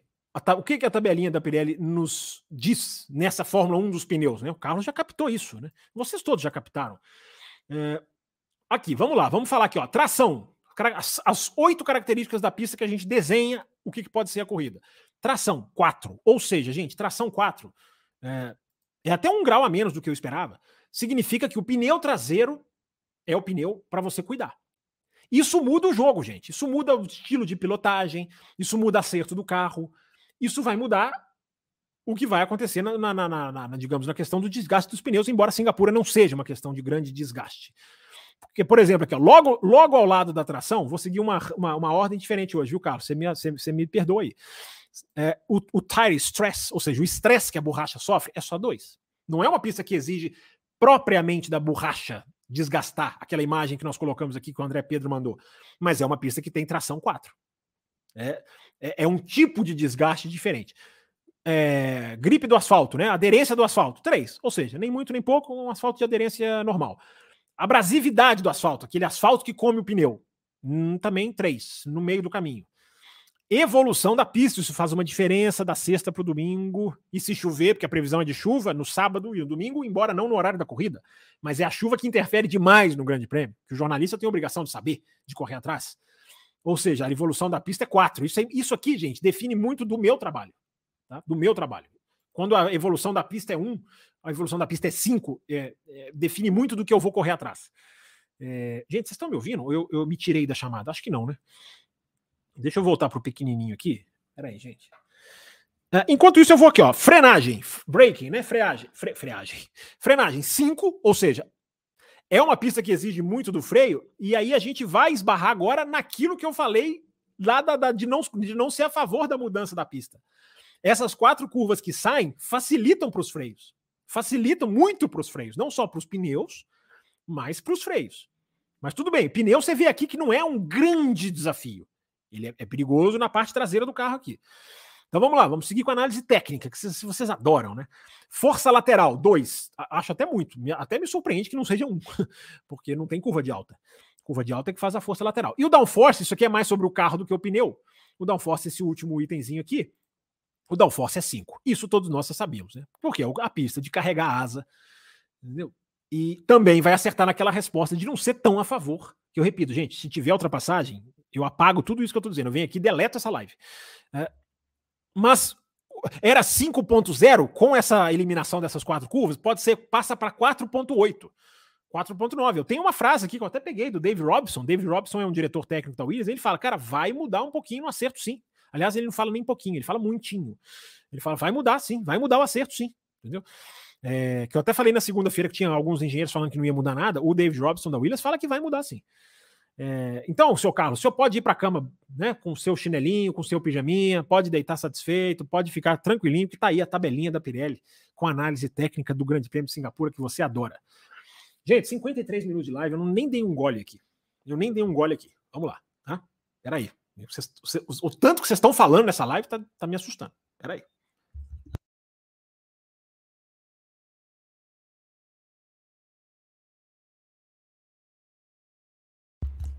Fazer live sozinho é isso, né? Você tem que pedir licença para beber água. É, cadê o Raposo, né? Quando a gente mais precisa dele. É, o brasileiro coloca uma coisa aqui interessante, ó. Boa noite, Fábio, galera. Batida não salva uma corrida, mas ajuda. é verdade. É verdade, brasileiro. Entendi aqui o seu espírito. O espírito da coisa. Em relação à asa, ouvi dizer que usaram mesmo uh, com mudanças algo semelhante a Mônaco. Procede? Vê por aí. Sendo assim, quais equipes brigar, brigam por P2 ou P3? Pois é, é, é, é, no nível de Mônaco mesmo. O acerto dessa pista é no nível de Mônaco. É carregar a asa. Se não me engano, tem um ranking assim das mais de mais exigem downforce. É, Mônaco, evidentemente. Zandvoort, Surpreendente aparece, surpreendentemente apareceu em várias listas que eu vi. Uh, e Singapura. Eu até achava que Hungria poderia aparecer no lugar de Zandvoort, mas não. A, a, a, a, a, ordem, claro que né, varia um pouquinho cada equipe. Mas enfim, é, é, por, é por aí mesmo, Brasil. É por aí, é, por, é, por, é, é no nível Mônaco de asa mesmo. Entendeu? É, usarão, né? O brasileiro corrige aqui, é, usarão. É, mas enfim, é, deu, é, não invalida a sua pergunta, é exatamente isso aí que você perguntou mesmo. É, vamos lá, gente. Carlos Eduardo Ferreira, ele diz aqui: nós já estamos caminhando para a reta final do campeonato. Achei que ele estava falando do programa. O programa também, hein? Já podemos dizer que a punição da FIA à Red Bull não fez nenhuma diferença? Bela pergunta, Carlos. Muito boa pergunta. Que hora que a gente vai poder bater esse martelo, né? É, eu acho que dá, porque o campeonato acabou lá no começo, né? É, você sabe, você sabe, você sabe uma coisa, o Carlos, que não dá para a gente deixar passar, embora também seja abstrata. O caso de 2024. Vai acabar em outubro a punição da Red Bull, no mês que vem. Daqui a um mês mesmo, porque foi mais ou menos no meio de outubro, né? É, de 2022. Vai acabar daqui a um mês. Cara, o carro de 2024 já está a pleno. Tanto que as mudanças, atenção isso, galera, muita atenção nisso que eu vou falar. Eu vou até ficar tela inteira aqui. As mudanças que a FIA planeja fazer no carro para 2025 para atenuar o, o, o, a turbulência que já aumentou, eu coloquei sobre isso aqui nesse Twitter aqui, tá aqui no cantinho da tela, arroba campusfb para quem está no áudio. O que, que aconteceu? O carro de 2021, ele tinha, quando um carro seguia o outro na distância de dois carros, uma distância de dois carros um do outro, e o carro perdia 50% do downforce. Isso tem tudo no programa especial 2022 que o Café fez antes do, do efeito solo estrear. Esse carro de efeito solo, muito bem planejado, um efeito solo de fato efetivo e real, caiu de 50 para 20 a perda aerodinâmica de um carro que segue o outro, na virada de 21 para 22. Estudos apontam, parece aquele meme do Einstein, né, que eu adoro. Estudos apontam é, que Hoje é de 35%, ou seja, era 50% de perda. Você voltou para 20. Agora, com o downforce, você volta a perder, reduz, você volta para 35. Quanto menos, melhor. Quanto menos perde. Não, perdia 50%, é muita coisa da sustentação do carro no ar. Caiu para 20, já voltou para 35. Então, o que a FIA vai fazer? Vai mexer no carro em 2025. Aí vocês vão perguntar: Poxa, Fábio, por que 2025? Porque os carros de 2024 já estão muito avançados segundo a própria FIA. Então, gente, quando a gente vem aqui no café e fala, é difícil muita gente assimilar isso porque é muito abstrato. Mas quando a gente fala que o carro de um ano começa muito cedo, quando a gente vai explicar a decadência da McLaren, a decadência não, né? O tropeço da McLaren do ano passado para esse, a gente explicou aqui quando veio a diretiva técnica de Spa, aquela, uh, e depois a diretiva técnica que levantava, vem Rubinho de novo, Rubinho está participando hoje, eu estou adorando. O que, que mudou do ano passado para esse em termos de regra? Levantou-se a extremidade do assoalho, aqui exatamente onde está o meu dedo. Essa extremidade do assoalho levantou 15 milímetros. Isso é, é, é da água para o vinho em termos aerodinâmicos. Isso arrebentou a McLaren, mas você vai falar, pô, mas isso foi anunciado lá no Grande Prêmio da Bélgica do ano passado. O carro já estava adiantado. É isso que eu estou querendo dizer para vocês. Como o carro já está muito adiantado, é, a FIA não vai, não vai mexer na regra. Então, Carlos, eu dei essa volta toda, fui lá e voltei. Dei uma volta no spa antigo, tá chegando o pico, estou vendo, para dizer que o carro de 2024 pode ser prejudicado. Pode ser. Embora, embora, a vantagem da Red Bull é tão grande que ela pode ter gasto o tempo magnânimo no carro de 2024 e relegado o carro de 2023. Ou seja, eu dei essa volta toda para dizer uma coisa que pode não significar nada. Nota zero para mim. Amarildo da Lira, Lira de Souza, brigadão para vocês todos aí pelas perguntas, gente. Essa é para ajudar a comprar o caderninho novo. Deixe o like. Daqui, daqui a pouco vai precisar de um caderninho novo, porque esse aqui já está enchendo. Já está enchendo, seu Amarildo. Esse aqui é novinho. Novinho. Uh, mas é isso, obrigado, viu? Ele tá brincando aqui de comprar o caderninho novo, mas graças ao apoio de vocês, agora eu vou falar do apoio rapidinho, então. Já tem uma hora de live, nem falei ainda. É, graças ao apoio de vocês, a gente comprou a câmera nova, o Raposo lembrou na segunda. Esses microfones aqui, ó, deixa eu tirar a mensagem. Esses microfones aqui são gasto, são investimento, não é gasto, é investimento com o dinheiro dos apoiadores. Então estão passando aqui, gente. Você que gosta do café, gosta das nossas análises, a gente quer, tem enquete aqui. Daqui a pouquinho eu vou olhar como está a enquete. A gente quer colocar mais conteúdo extra para vocês, dedicar mais tempo, porque não é sentar e fazer essa live aqui. Eu acho que vocês percebem, né? Muito das respostas aqui estão. A gente vai atrás, né, cara? Com coisas que a gente está ali, né, batalhando. Então, para a gente poder fazer mais isso, você pode apoiar o café. E é muito bom com, com qualquer apoiador que entra, seja pelo. Olha lá, pegando aqui onde está passando a faixinha, ó, seja pelo apoia.se barra café com velocidade, seja pelo. Atenção, atenção, vem para a tela. Aqui no YouTube, seja pelo YouTube, ou seja pelo Pix, seja em qualquer faixa que você puder apoiar, seu apoio será muito bem-vindo e vai ajudar bastante o canal, tá? Muito, a gente é muito agradecido a quem é apoiador há pouco tempo, há muito tempo, na Café com Leite, na faixa prêmio. Inclusive, você tem as premiações que a gente investe muito para devolver para você. A primeira faixa você ganha acesso ao grupo de WhatsApp. Nossa, investimos muito nessa, nós investimos uma grana, zero reais. Você, mas você ganha acesso ao grupo de WhatsApp, que é um grupo legal, apesar de alguns, apesar de alguns, de alguns é, é, é, desordeiros, mas é um grupo muito legal. Na segunda faixa Caputino, você já ganha acesso a programas extras Segunda-feira tem. Segunda-feira já tem bloco extra. Tem o café, mas tem bloco extra. Terceira faixa, extra forte. Acesso a, ao sorteio, na verdade, a F1 TV. Há dois anos de assinatura. Não são dois anos completos, mas até o final do ano seguinte. Então a gente vai sortear em breve. Quem ganhar vai até o final de 2024. Quando a gente começar a temporada de 2024, se a gente ainda estiver aqui, eu, eu espero que estejamos. Uh, se a gente, quando a gente sortear a primeira de 2024, todas vão ser assim, mas a primeira vai pegar 2024 e 2025. Ou seja, até o final da temporada seguinte. Pô, hã? Isso aqui é premiação em termos de F1 TV, né? E na faixa Premium, não vou nem falar. Você entra num grupo de WhatsApp especial da Premium, um grupo exclusivo, é tipo, tipo aquele lounge de companhia aérea, assim, é só chique. É, você concorre a miniaturas, como várias dessas aqui que estão aqui atrás de mim. O Raposo mostrou na segunda-feira as miniaturas. Você tem uma participação, uma não, várias, garantidas aqui com a gente. Pô, queria sentar na live, falar umas verdades para o Fábio Campos. Só você entrar na faixa prêmio, você vai ter essa oportunidade. Uh, Segunda-feira já tem algum apoiador aí, que eu nem lembro quem é. Mas enfim, uh, um já vai estar aqui com a gente. E a gente vai colocar mais apoiadores na mesa. A gente vai fazer mais novidades em relação a isso. Uh, e tem mais alguma coisa da Premium que eu estou esquecendo. Mas, mas em breve eu me lembro. É, prêmios da Premium. Então vamos lá, gente. Vamos seguir. Vamos seguir. Vamos seguir aqui mais um pouquinho de live, que eu prometi que ia um pouquinho mais, porque né, vocês estão falando muito, então eu tive que dar essa prerrogativa para vocês. É... Deixa eu ver se a gente tem um Pix novo aqui, porque eu vi, vi, uma piscadinha na tela aqui. Deixa eu ver se é Pix, embora eu já estou vendo que tem Superchat também. É... Ah, expirou aqui. Quando expira esse negócio, me dá uma raiva. Vamos, vamos aqui puxar a pergunta do Carlos. Sei que você já falou, mas eu esqueci. já temos data para o anúncio da disputa para fornecimento de pneus? Não, não falei não, Carlos, porque não tem essa resposta, não está oficial, não existe um... O deadline que existia já foi pro, pro Beleléu, vai, para não falar uma palavra feia. Uh, já foi pro Beleléu, porque era no, era no final de, de, de julho, né? 30 de julho ou 30 de junho. Não, 30 de junho eram as equipes. Os dois deadlines foram para o Beleléu. Não tem problema, se for por uma questão nobre.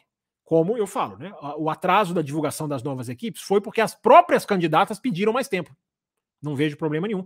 É um exercício de boa vontade. É o que está faltando para alguns lá na Fórmula 1, né? É um exercício de boa vontade para receber novas equipes. Mas a FIA está com boa vontade. Então a FIA prorrogou. Como é a primeira etapa conduzida pela FIA, a, a FIA prorrogou. Então, a prorrogação dos pneus também aconteceu. Então, a gente está também em vias de ser anunciado. Porque a dos pneus, Carlos, é mais urgente. A dos pneus é mais urgente, porque é o fornecedor de pneu para 2025. Cara, a gente já está no 5 para meia-noite. Se não for ser, por exemplo, a Pirelli. Se fosse a Pirelli, ok, tem um respiro. Mas se fosse a Bridgestone, precisa ser decidido muito rápido. E aí tem um monte de jogo de bastidores, Carlos, que, enfim, depois a gente pode até voltar, entrar mais nisso, que é a parte comercial.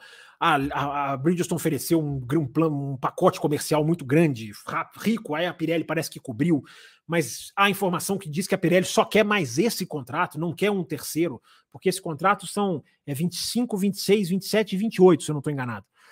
É, e aí diz que a Pirelli não, não concorreria a mais um, aí a FIA estaria com receio, e se a Bridgestone não voltar lá na frente...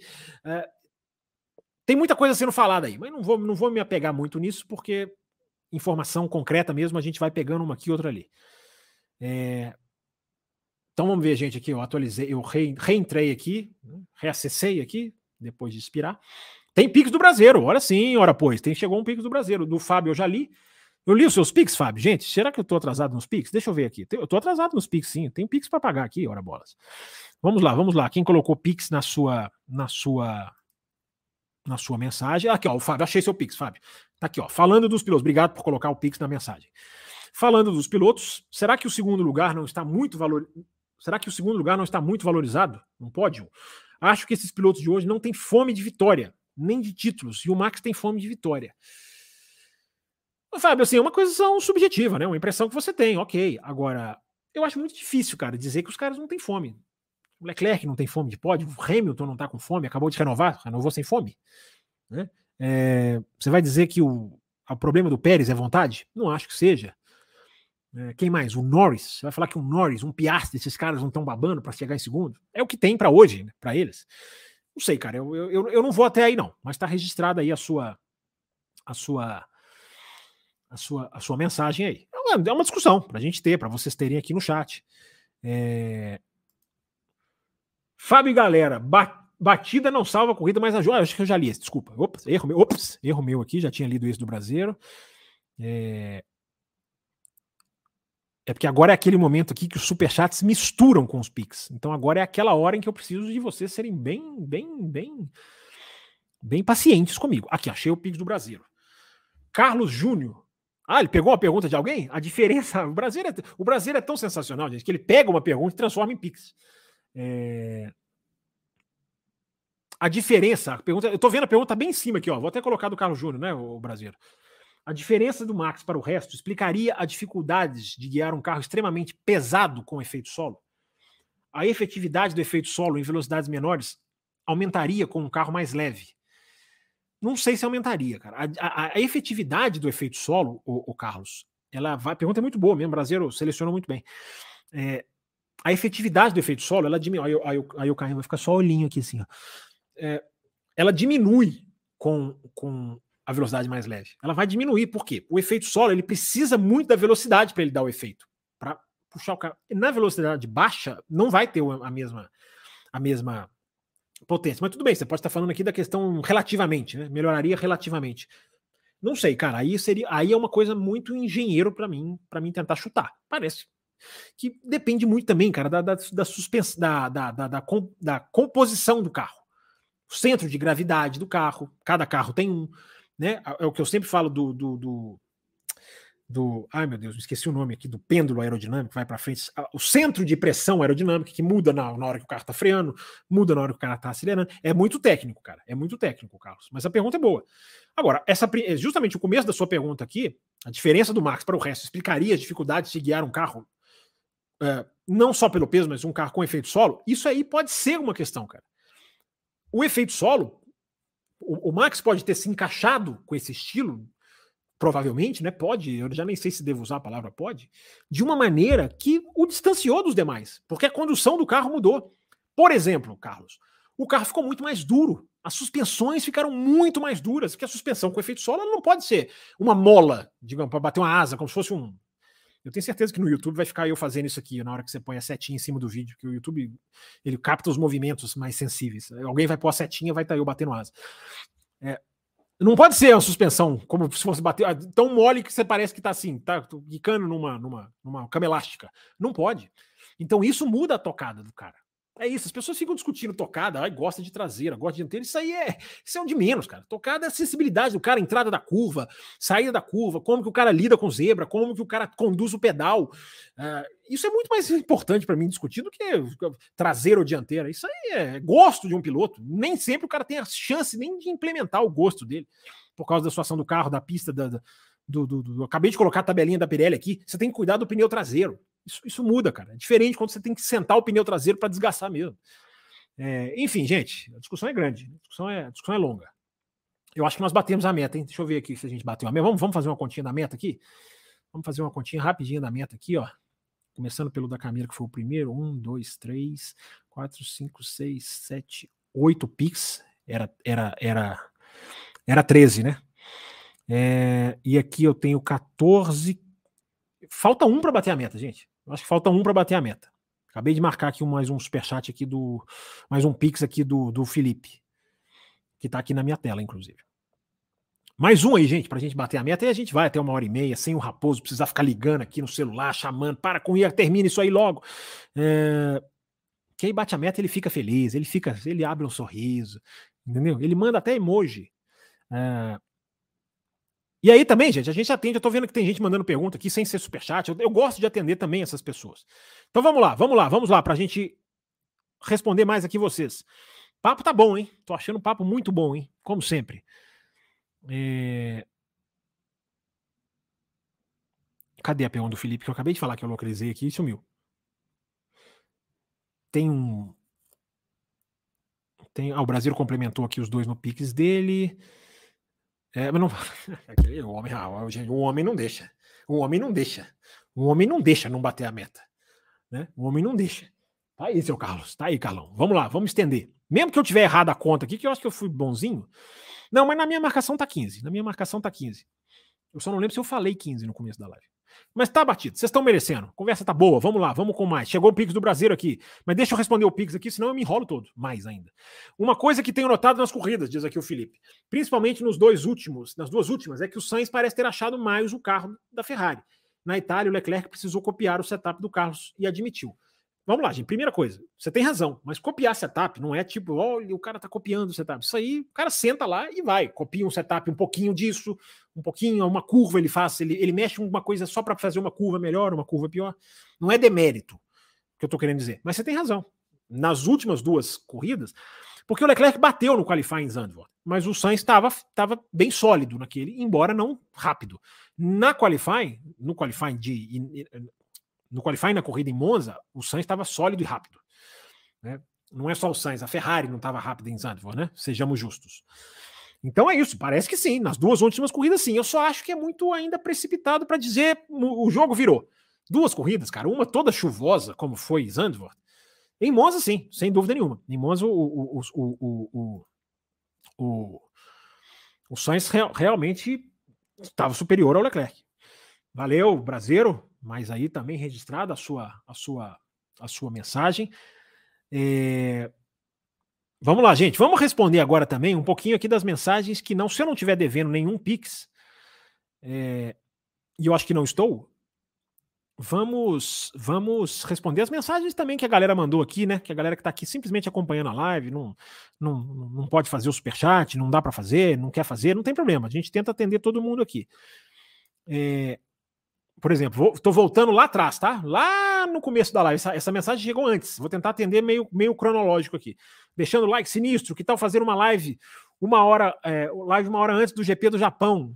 Tem uma mensagem da Camila aqui também, ó. Faz live antes do GP do Japão, Fábio. Por favor, essas corridas de madrugada são muito legais. Assistir a Austrália sem dormir, Japão faria a mesma coisa. Ok, ok. Como vocês estão merecendo, Apesar de que nós não batemos a meta segunda, não chegamos nem perto disso. Mas como vamos, vamos, vamos, vamos o Raposo não deve estar tá ouvindo. Às vezes ele está, nessa hora, ele está concentrado em mudar o, o, o, o, o visor ali da esteira, porque ele faz na esteira. Não? Às vezes ele está ali programando uma esteira mais rápido para ele correr mais rápido. Vamos fazer uma live no GP do Japão na madrugada. Está definido, está anunciado. Vai acontecer. Pronto, vocês merecem. Vocês pediram, vocês merecem. É... Olha lá, a Camila está falando aqui da posse do Brasil, com, quando comemorar os 16 anos. Então, com ouvintes como esse, é difícil falar não, né? É... Like bruto, diz aqui o Eduardo. Bora jantar e assistir o Além, diz aqui o grande Samuel Oliveira. Deixa o like, diz aqui o Pedro Henrique. Obrigado, Pedro Henrique, pela sua, pela sua, é, pela sua mensagem. É, o, o Fê Camargo diz: a asa flexível vai afetar alguma equipe? Depois ele complementa, ou vai ser mais, ou vai aumentar a dominância da Red Bull. Impossível prever. A dúvida é pertinente. É uma das respostas que a gente vai começar a ter em Singapura. Gente, não vamos concluir segunda-feira. A ASA fez isso. A ASA, isso é a partir de Singapura. Mas começaremos a saber em Singapura.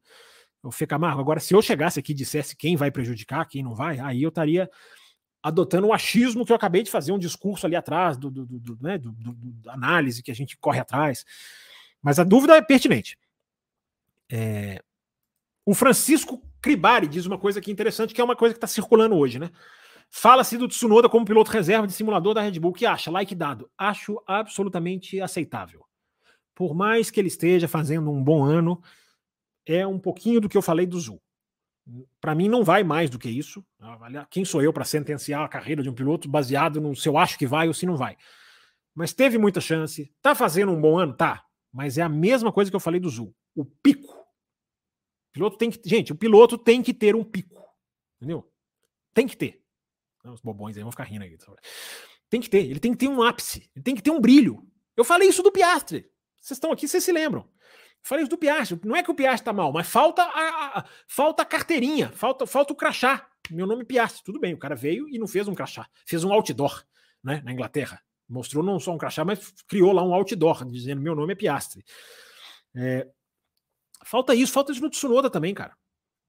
Como no Zul, como em vários outros. Aquela atuação que você fala assim, pô, hoje o cara destruiu. Hoje o cara foi bem. Tem um monte do Tsunoda esse ano. Tem um monte. Hoje o cara foi bem? Sim, é um bom ano do Tsunoda. Agora, para responder a sua pergunta, Francisco, Lawson e Ricardo, não acho nada mal. Não acho a dupla. Não acho que a AlphaTauri perde nada. Principalmente se o Ricardo mostrar que está voltando, como mostrou em duas corridas. Então, o Tsunoda ser piloto reserva, Francisco, é o Ricardo e o Lawson serem os titulares. Não acho nada, nada, nada. É, não estou dizendo que o Tsunoda merece sair, não, gente. Mas não acho nada absurdo. Não acho nada absurdo. Entendeu? E não tem mais o, não tem mais o, o, o, é, o, o peso da Honda na decisão. Ainda tem um peso, porque a Honda trabalha para a Red Bull. Ainda ela cuida dos motores. Então ela tem um peso ali sim. E vai saber o que tem no contrato. Às vezes, aquele acordo lá, ó, me passa a propriedade intelectual do motor, mas continua trabalhando, volta agora como nome Honda na carenagem. Quem garante que não tem um Tsunoda ali naquele contrato? Só vendo o contrato para saber. Mas eu acho que não, não, não, não, me, não me revoltaria, apesar, termino dizendo, o Tsunoda está fazendo um ano muito melhor do que o primeiro e o segundo que ele fez. Sem dúvida nenhuma. Mas, cara, Fórmula 1 é cruel. É... O Paulo Jesus, gost... Fábio Campos, gostaria de mais lives. Agora os boletos estão chegando, mas, mas em breve estarei apoiando o canal. Momento já dei o like. Isso aí, Paulo. Quando puder, apoia, cara. Mas só de estar aqui, de estar dando like. Muito obrigado. Falar nisso, deixa eu ver a enquete. Gente, 130 likes e só 94 votos na enquete? Vocês não estão gostando? Eu achei que vocês gostassem de votar, dar opinião, apertar lá o, a cédula eletrônica. Qual conteúdo extra você gostaria de ver no canal? Café Expresso? Mais lives como essa? Live com apoiadores? Ou outra sugestão? Vamos votar, gente. 94 votos só? Não é possível, eu tô achando pouco. Menos voto do que like. Vocês já não gostam de dar like. Estão gostando menos ainda da enquete? Vamos, vamos chegar a uns cento e poucos votos aí nessa enquete, vai. Cento, uns 115, 120 aí, vai. Tá aqui em cima no chat, gente. Ó, tá aumentando o númerozinho de votos. É a opinião de vocês, vai ser, vai ser levado em conta. Tem projetos que estão em andamento, mas é claro que a opinião de vocês merece ser ouvida e vamos ver o que, que a gente pode fazer para atender. É, vamos lá, gente, vamos lá, porque hoje hoje tá no pique a live, hein? Bombando a live aqui. Passei aqui para deixar um like, obrigado, Joel Evangelista, obrigado a todo mundo que passou da like. Se eu pudesse agradecer um por um. É... O Venâncio está dizendo aqui uma coisa. Não está na hora da, do, da raposa, raposa velha, né? Entregar uma, minha, uma, uma miniatura pro, pro Fábio. É, nós vamos entregar para vocês, sim. Fiquem ligados. Segunda-feira, pode ser que já saia. Miniatura, ou, é, ou sorteio da F1 TV, até algo mais. É, Drugo levou o pau aqui, diz o Steve, Steve, Speed Wonder. Adorei esse nome. Speed Wonder. Drugo levou o pau do, da, na Univirtuose, mesma equipe da Fórmula 2 em 2021. É isso aí, isso aí, bem lembrado. Até, até falamos aqui. Isso, isso aí, como é que você vai falar que tinha que ser o Drogovic, né? Repito, eu acho mais piloto que o Zul. Mas, na hora do vamos ver aí um, um lado a lado, o, o Zul foi muito melhor do que ele. A Isabela está aqui, gostou, ela, ao contrário de mim, ela gostou das alterações na pista. É, vamos ver o que vai acontecer, né? Identidade da pista, diz aqui o Carlos Ribeiro. Boa, boa, boa definição, né? A gente esbarrou nisso. É, o Lanfrão Gomes quer que as duas Mercedes caiam fora. É, queria que Singapura saísse, Malásia voltasse. A Islam Pacheco diz aqui, né? Malásia voltar. Acho que todos aplaudiríamos, né? A Joana manda aqui uma pergunta. Bom, sempre bom atender as meninas. Em Singapura, qual dessas equipes chega melhor para a corrida? Mercedes, Aston ou McLaren? Nossa, João, tem, você não tem uma pergunta mais difícil para mandar aí, não? Pensa aí mais uns cinco minutos e manda uma, uma mais difícil aí. É, é, seria chute, né, o, o, o, o, o, Joana? Eu acho que eu acho que a McLaren está sendo. câmera deu uma piscadinha aqui, gente, mas é normal. Eu já, eu já sabia que isso ia acontecer. É, eu acho que a McLaren está sendo um pouco esquecida nessa, nessa, nessa pré-análise. A força da McLaren antes de Zandvoort, que teve a chuva, ou até mesmo durante o qualifying, eles largaram em segundo, mas tudo bem, teve a chuva. Até é, serve para atenuar o, a queda, mas também tem que servir, senão a gente não tem critério, né? Tem que servir também para atenuar o grande desempenho. Mas até ali, até Zandvoort, a McLaren estava muito forte. Então, se Zandvoort teve a interrupção da chuva e Monza seria uma catástrofe, entre aspas, para a McLaren, eu acho que agora não tem motivo para eles voarem. Mas é um puro, puro, puro feeling meu. Aston deve subir e Mercedes devem subir. Ferrari deve descer e Williams deve descer. Deve. Mas é aquilo, né, Joana? Minha cara, Joana, gosta, Joana Costa. Falar Joana gosta. Joana gosta do café, né? É, é aquela coisa, Joana. Se o modo como o carro for acertado em torno do pneu não for bom, não vem Mercedes, não vem Aston, não vem McLaren. Vamos ver. Vamos ver a, quinta, a sexta, vamos ver o sábado, principalmente a sexta, né, o, que, o que, que a gente tem de indicação. Mas não se esqueçam da tabelinha da Pirelli, reivindicada aqui pelo Carlos. A evolução da pista é nível 4, de 1 a 5 é nível 4. Isso pode fazer com que uma Mercedes tropece, com que uma Aston Martin tropece, com que uma McLaren tropece, com uma Ferrari dê certo. Fórmula pneu, gente. Fórmula pneu. A gente não chama de Fórmula pneu por acaso. É... Boa noite, diz aqui o nosso Luiz Cláudio, apoiador do café. É... Ele diz aqui, era torcedor do Verstappen, mas hoje não tem nem mais graça o resto do ano. É... O Aslan Pacheco coloca uma coisa interessante. Estou vendo que o pneu C0 não será mesmo usado. Eu apostei, o Etienne me perguntou aqui no começo do campeonato se o, C, se o C0 seria usado. Eu apostei em. Falei, pode me cobrar. Espanha, Silverstone ou Japão? Nenhuma das três. É, é como a gente erra também, né? O Dé Almeida diz aqui, grande ideia também, sempre ligado aí no nosso trabalho, seja aqui, seja lá no Auto Racing. Boa noite, Campos. Você realmente acha Mônaco é Singapura, Mônaco é, Mônaco e Singapura as piores pistas?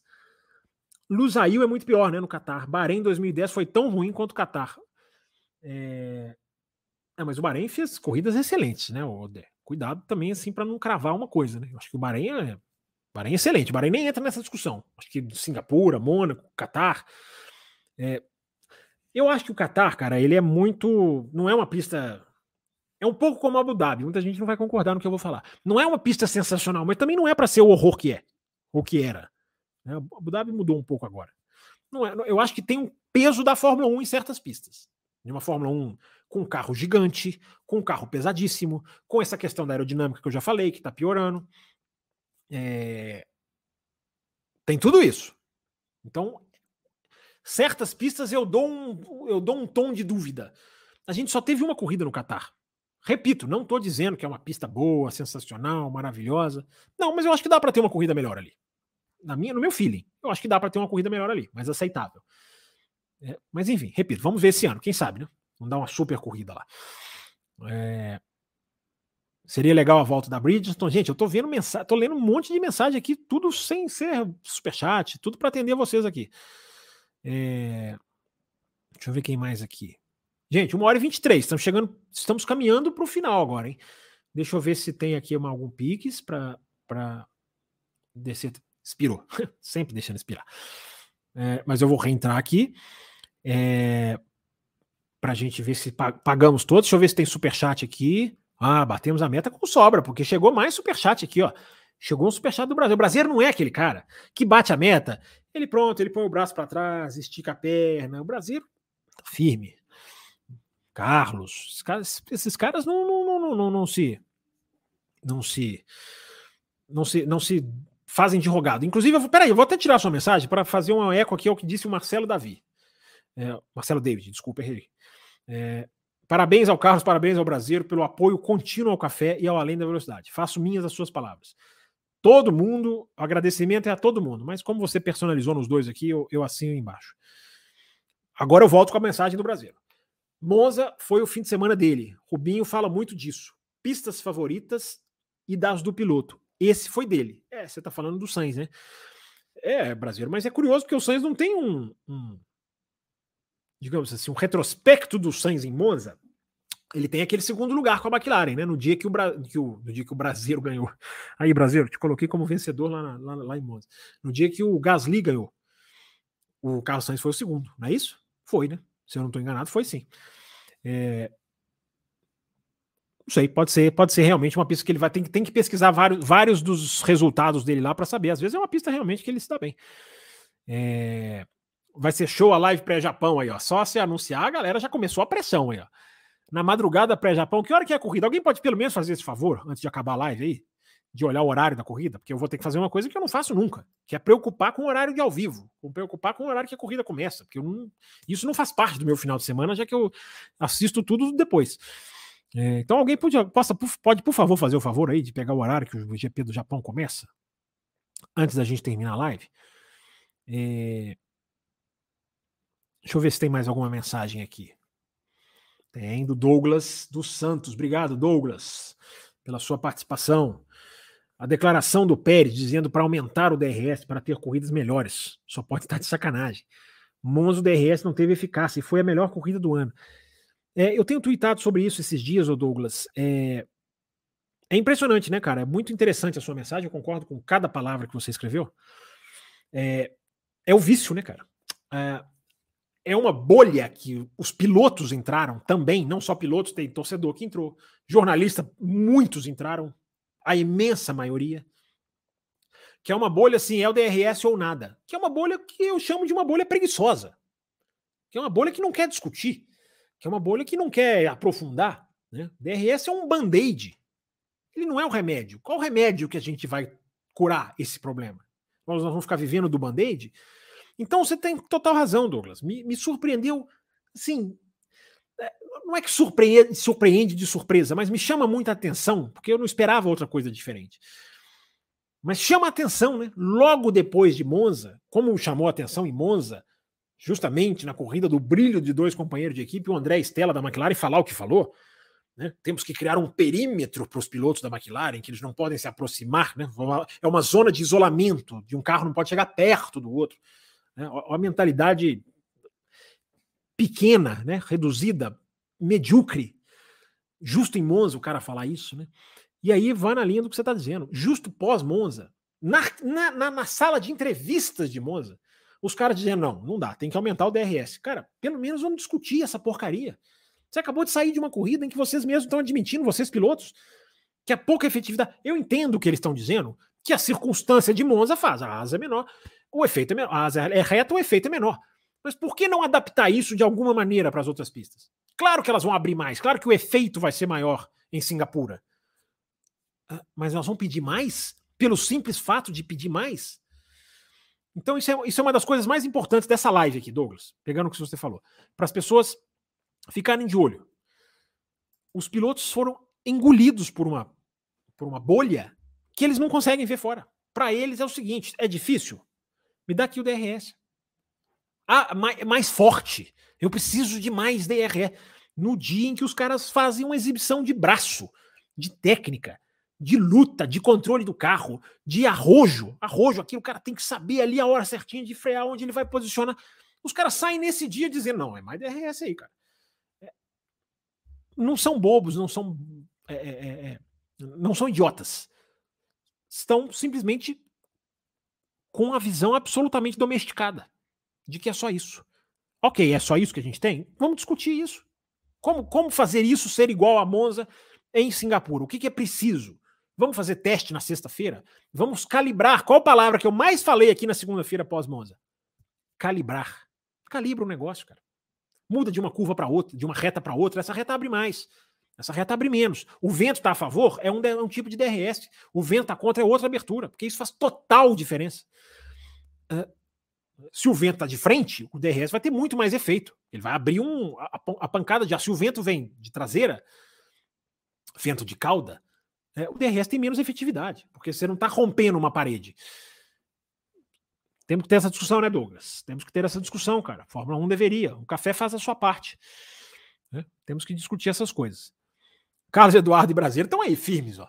por falar no Gasly, o ano dele não tá melhor do que o do Ocon? Cara, eu tô achando muito igual. Muito igual. Estão muito iguais em qualifying. Eu acho que se você fizer um desempate ali, uma análise bem resultado por resultado, eu acho que o Gasly tá um pouco melhor. É, o Gasly tem um pódio, né, em Zandvoort. Uma circunstância mais aleatória. O pódio do, do Ocon me parece mais valoroso, de Mônaco. É, o qualifying ali tá bem apertado, né? Tá bem. Tem uma. Tem uma. Eu até tenho aqui, Carlos. Eu não vou colocar na tela porque vai demorar e o tempo já está estourando. Daqui a pouco o Raposo começa.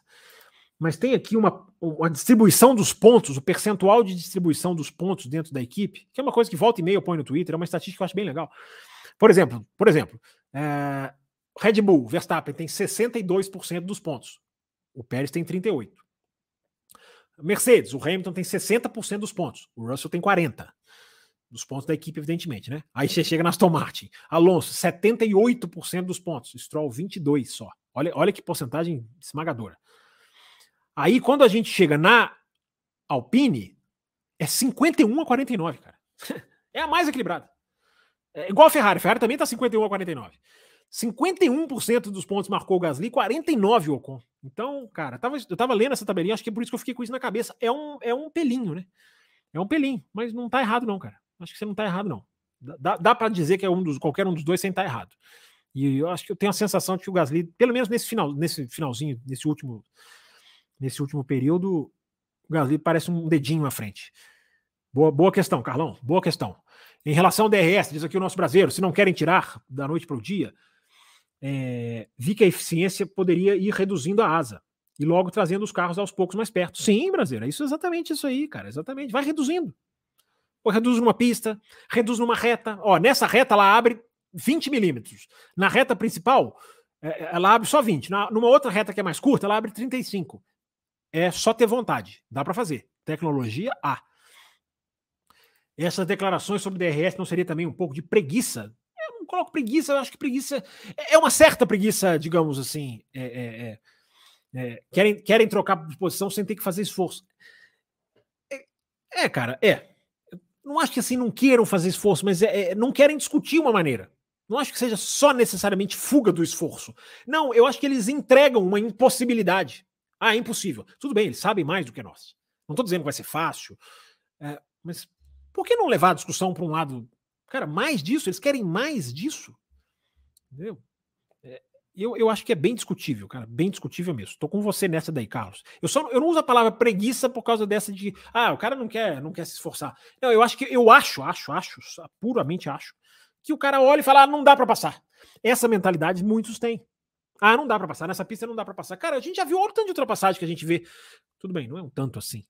Mas fora de zona de DRS. A gente vê, cara, acontece, aconteceu em Spa, né? É, aconteceu na Itália, acontece em várias pistas. Fora da zona do DRS, você pega lá uma ultrapassagem. Então dá. Não estou falando que é fácil, que vai acontecer toda hora, mas dá. Então essa mentalidade de, né, que até narradores têm, jornalistas, ah, não dá para passar de jeito nenhum. É muito, é muito oito, oito ou oitentismo para o meu gosto. É... Vamos lá, gente. Os últimos aqui que a gente já está terminando a live, hein? é, poderiam seguir a questão do teto do orçamento. Dia X acaba e vai reduzindo. As próprias equipes brigariam para ir reduzindo alta performance até o fim. Né? O escalonamento por, por tempo, você diz, do, do, do, do cost cap, né? do, do orçamento, né, Brasil? O Alberto Coimbra está aqui também, o vencedor, um dos do ingresso, ganhou o ingresso no sorteio para o Grande Prêmio do Brasil. DRS é como droga, ele filosofa aqui. Ó. A, a dose torna o veneno, torna veneno ou remédio. Porém, sem eles tivemos anos de ultrapassagem, undercuts e overcuts e só. Pois é, Alberto, mas era outra Fórmula 1.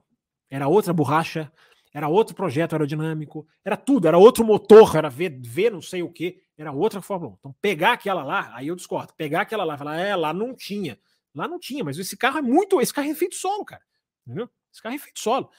Então, eu entendo assim, a essência do que você está dizendo, mas eu só não acho que o fato de não ter tido lá naquele tempo, que tecnicamente era outro carro completamente diferente, é, não acho que, que seja assim. É, ah, não tá vendo? Se tirar, vai ser igual. É, vamos testar, é o, que, tá, é muita gente está dizendo aqui, né? Albon tem 100% dos pontos da Williams? Sim, Marcelo David. Tá aqui, tá, tá aberto aqui. Albon tem 100% dos pontos da Williams. Essa não precisava nem. Essa aqui dá para saber, né? O, o, o, o Sardi, eu andei pesquisando sobre o Sardi para falar sobre ele no café de segunda, sobre os estreantes. Eu andei fazendo uma pesquisinha, então tá bem, tá bem claro aqui na minha cabeça. Quem não viu o café de segunda vai tomar tenência. Acharam que eu ia falar palavrão, né? Vai tomar tenência e vai lá ouvir a edição, que ficou muito legal. Gente, caminhando para o fim, então, hein? Deixa eu ver o resultado da enquete aqui. Vamos ver se já terminaram a enquete. 109 votos na enquete, hein? É, mais um, vai, 110. Alguém vota aí que não votou, vai. Vota na enquete aí para ficar mais bonitinho, 110. É, deixa eu ver aqui, eu minimizei aqui, fechei tudo. O meu Pix já expirou, eu vou ter que refazer aqui de novo. É, a gente fica empolgado nos assuntos e vai se perdendo, né? É porque vocês também falam demais. É, vamos lá, vamos ver se não deixei nada aqui. Tem um último do Felipe Gonçalves. Eu li, não li, Felipe Gonçalves? O seu último? Agora eu tô na dúvida. A Camila faz o serviço. Sempre as mulheres fazendo o serviço necessário. Corrida duas da manhã. Então a gente vai fazer uma live, sei lá, meia-noite e meia. O que, que, vocês acham? A gente começa a live meia-noite e meia do GP do Japão. É, uma hora, enfim. O que, que, vocês acham? Topam? Vamos? Vocês têm que ter audiência. Fizer uma live aqui aparecer cinco gatos pingados, não faço nunca mais. Mas a gente fez na Austrália, foi legal. É, a Austrália começou às duas e terminou assim. Vocês querem live? Vocês são todos uns traquinas mesmo, né? Vocês querem live, precisam dormirem, né? É, vocês não dormem. A Mel dorme. Se tiver live antes da corrida, vai fazer a Mel dormir mais rápido. Mas vocês querem não dormir, né? Tá certo. Dormir é para os fracos. Só complemento, só complemento, complemente sobre o DRS, que é, complemento sobre o DRS, que pediram para reduzir com data e as equipes iriam evoluir o carro com cada. Ah, tá, é a sugestão que você está dando, né? É, pediriam para reduzir contrato e as equipes evoluir cada vez menos DRS. É, se eu entendi bem, é uma boa sugestão, uma boa sugestão, é isso mesmo. É, faz sentido, Renato Luciano, faz sentido aumentar o teto de gastos para equipes com pelo menos um piloto rookie? Cara, é uma boa ideia. Eu acho que é uma boa ideia. É um incentivo, cara. É um incentivo. É, você alivia um pouco o caso de uma batida. Eu gostei, gostei, Renato. Gostei dessa, desse pensamento. Tá vendo? Por isso que é legal fazer a live. A gente aqui reflete. Não sou eu, é vocês. Uma reflexão interessante. O que vocês acham dessa sugestão aqui do Renato? O cara põe um piloto estreante. Ele tem ali uns 5 milhões a mais. Uns 5 milhões é muito, sei lá, senta e discute. Não sou, não sou contra a ideia, não, porque incentiva a pegar um, um, um, piloto estreante. Tudo bem, claro que nenhuma equipe vai ser irresponsável. Ah, por causa de 5 milhões, vamos pegar um banana lá da, da Fórmula 2. Claro que ninguém vai fazer isso. O ambiente é profissional, os caras vão precisar de resultados, como sempre. Né? Aliás, o que tinha de gente, né? Só fazer um parênteses, né? O que tinha de gente cravando que as equipes estourariam o teto de orçamento, ah, vão estourar deliberadamente, porque a Red Bull estourou e não tomou punição. Realmente, a Red Bull estourou e tomou um tapinha na mão, né? Mas a gente sempre falando aqui no café, gente, não é simples assim. Estourar o limite de orçamento deliberadamente, tem um dano de imagem.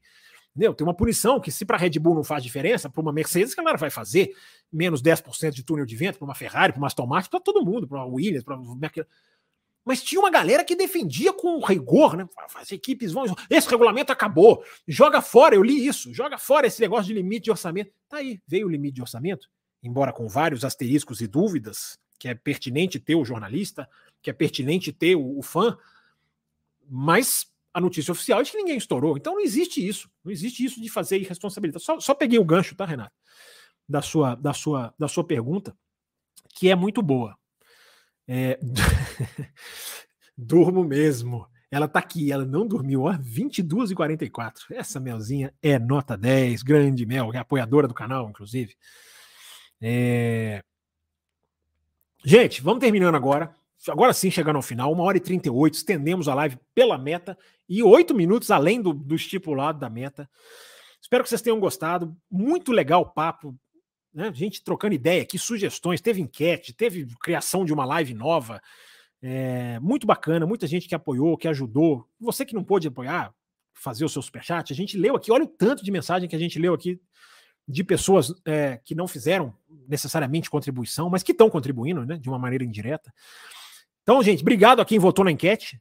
Tá? Tá anotadinho aqui o resultado. Eu não vou falar o resultado, porque eu quero que mais gente escreva nos comentários do vídeo. Mas tá aqui. Quem tá aqui na live vai saber. Depois, na segunda-feira, eu trago o resultado. Não vou, não vou é, omitir informação. Não dá, né? Então, obrigado a quem votou na enquete. Tá? Qual conteúdo extra você gostaria de ver no canal? Para você que está assistindo depois. Café Expresso? Mais lives como essa daqui?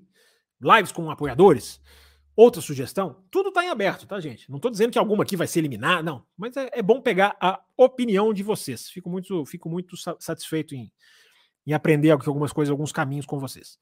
Gente, like, se você chegou até aqui, like é obrigação. Like é obrigação. Se você veio até aqui, like é obrigação.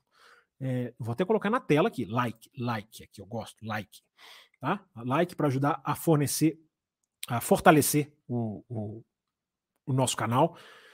Se inscreva, se inscreva. Vocês também têm uma dificuldade em se inscrever. Se inscreva no canal. Você vai ser notificado, vai ser lembrado quando começarem as lives. Vai ter uma live extra aí, ó.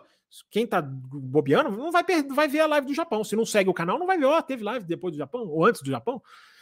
É, então, tá aqui o Pix para quem quiser apoiar no Pix, hein? Quero, quero apoiar via Pix, escolha a data que é melhor para mim. É, tudo facinho, rapidinho, é o mesmo da live, é o mesmo da, do, do, do Superchats. É o café com velocidade, gmail.com, que é o nosso e-mail de contato. Se você quiser entrar em contato com o café por qualquer motivo, esse aqui também é o nosso é o nosso é o nosso meio. Gente, brigadão, 1 hora e 40, certinho, redondinho, bonitinho, para o Raposo ficar feliz, número redondo. Ótima participação de todos. Muito legal fazer a live. Segunda-feira, hein? GP de Singapura, cobertura. Vamos atrás de tudo que é informação de Singapura para trazer para vocês na segunda. Grande abraço mesmo para todo mundo. Muito legal hoje e até a próxima live.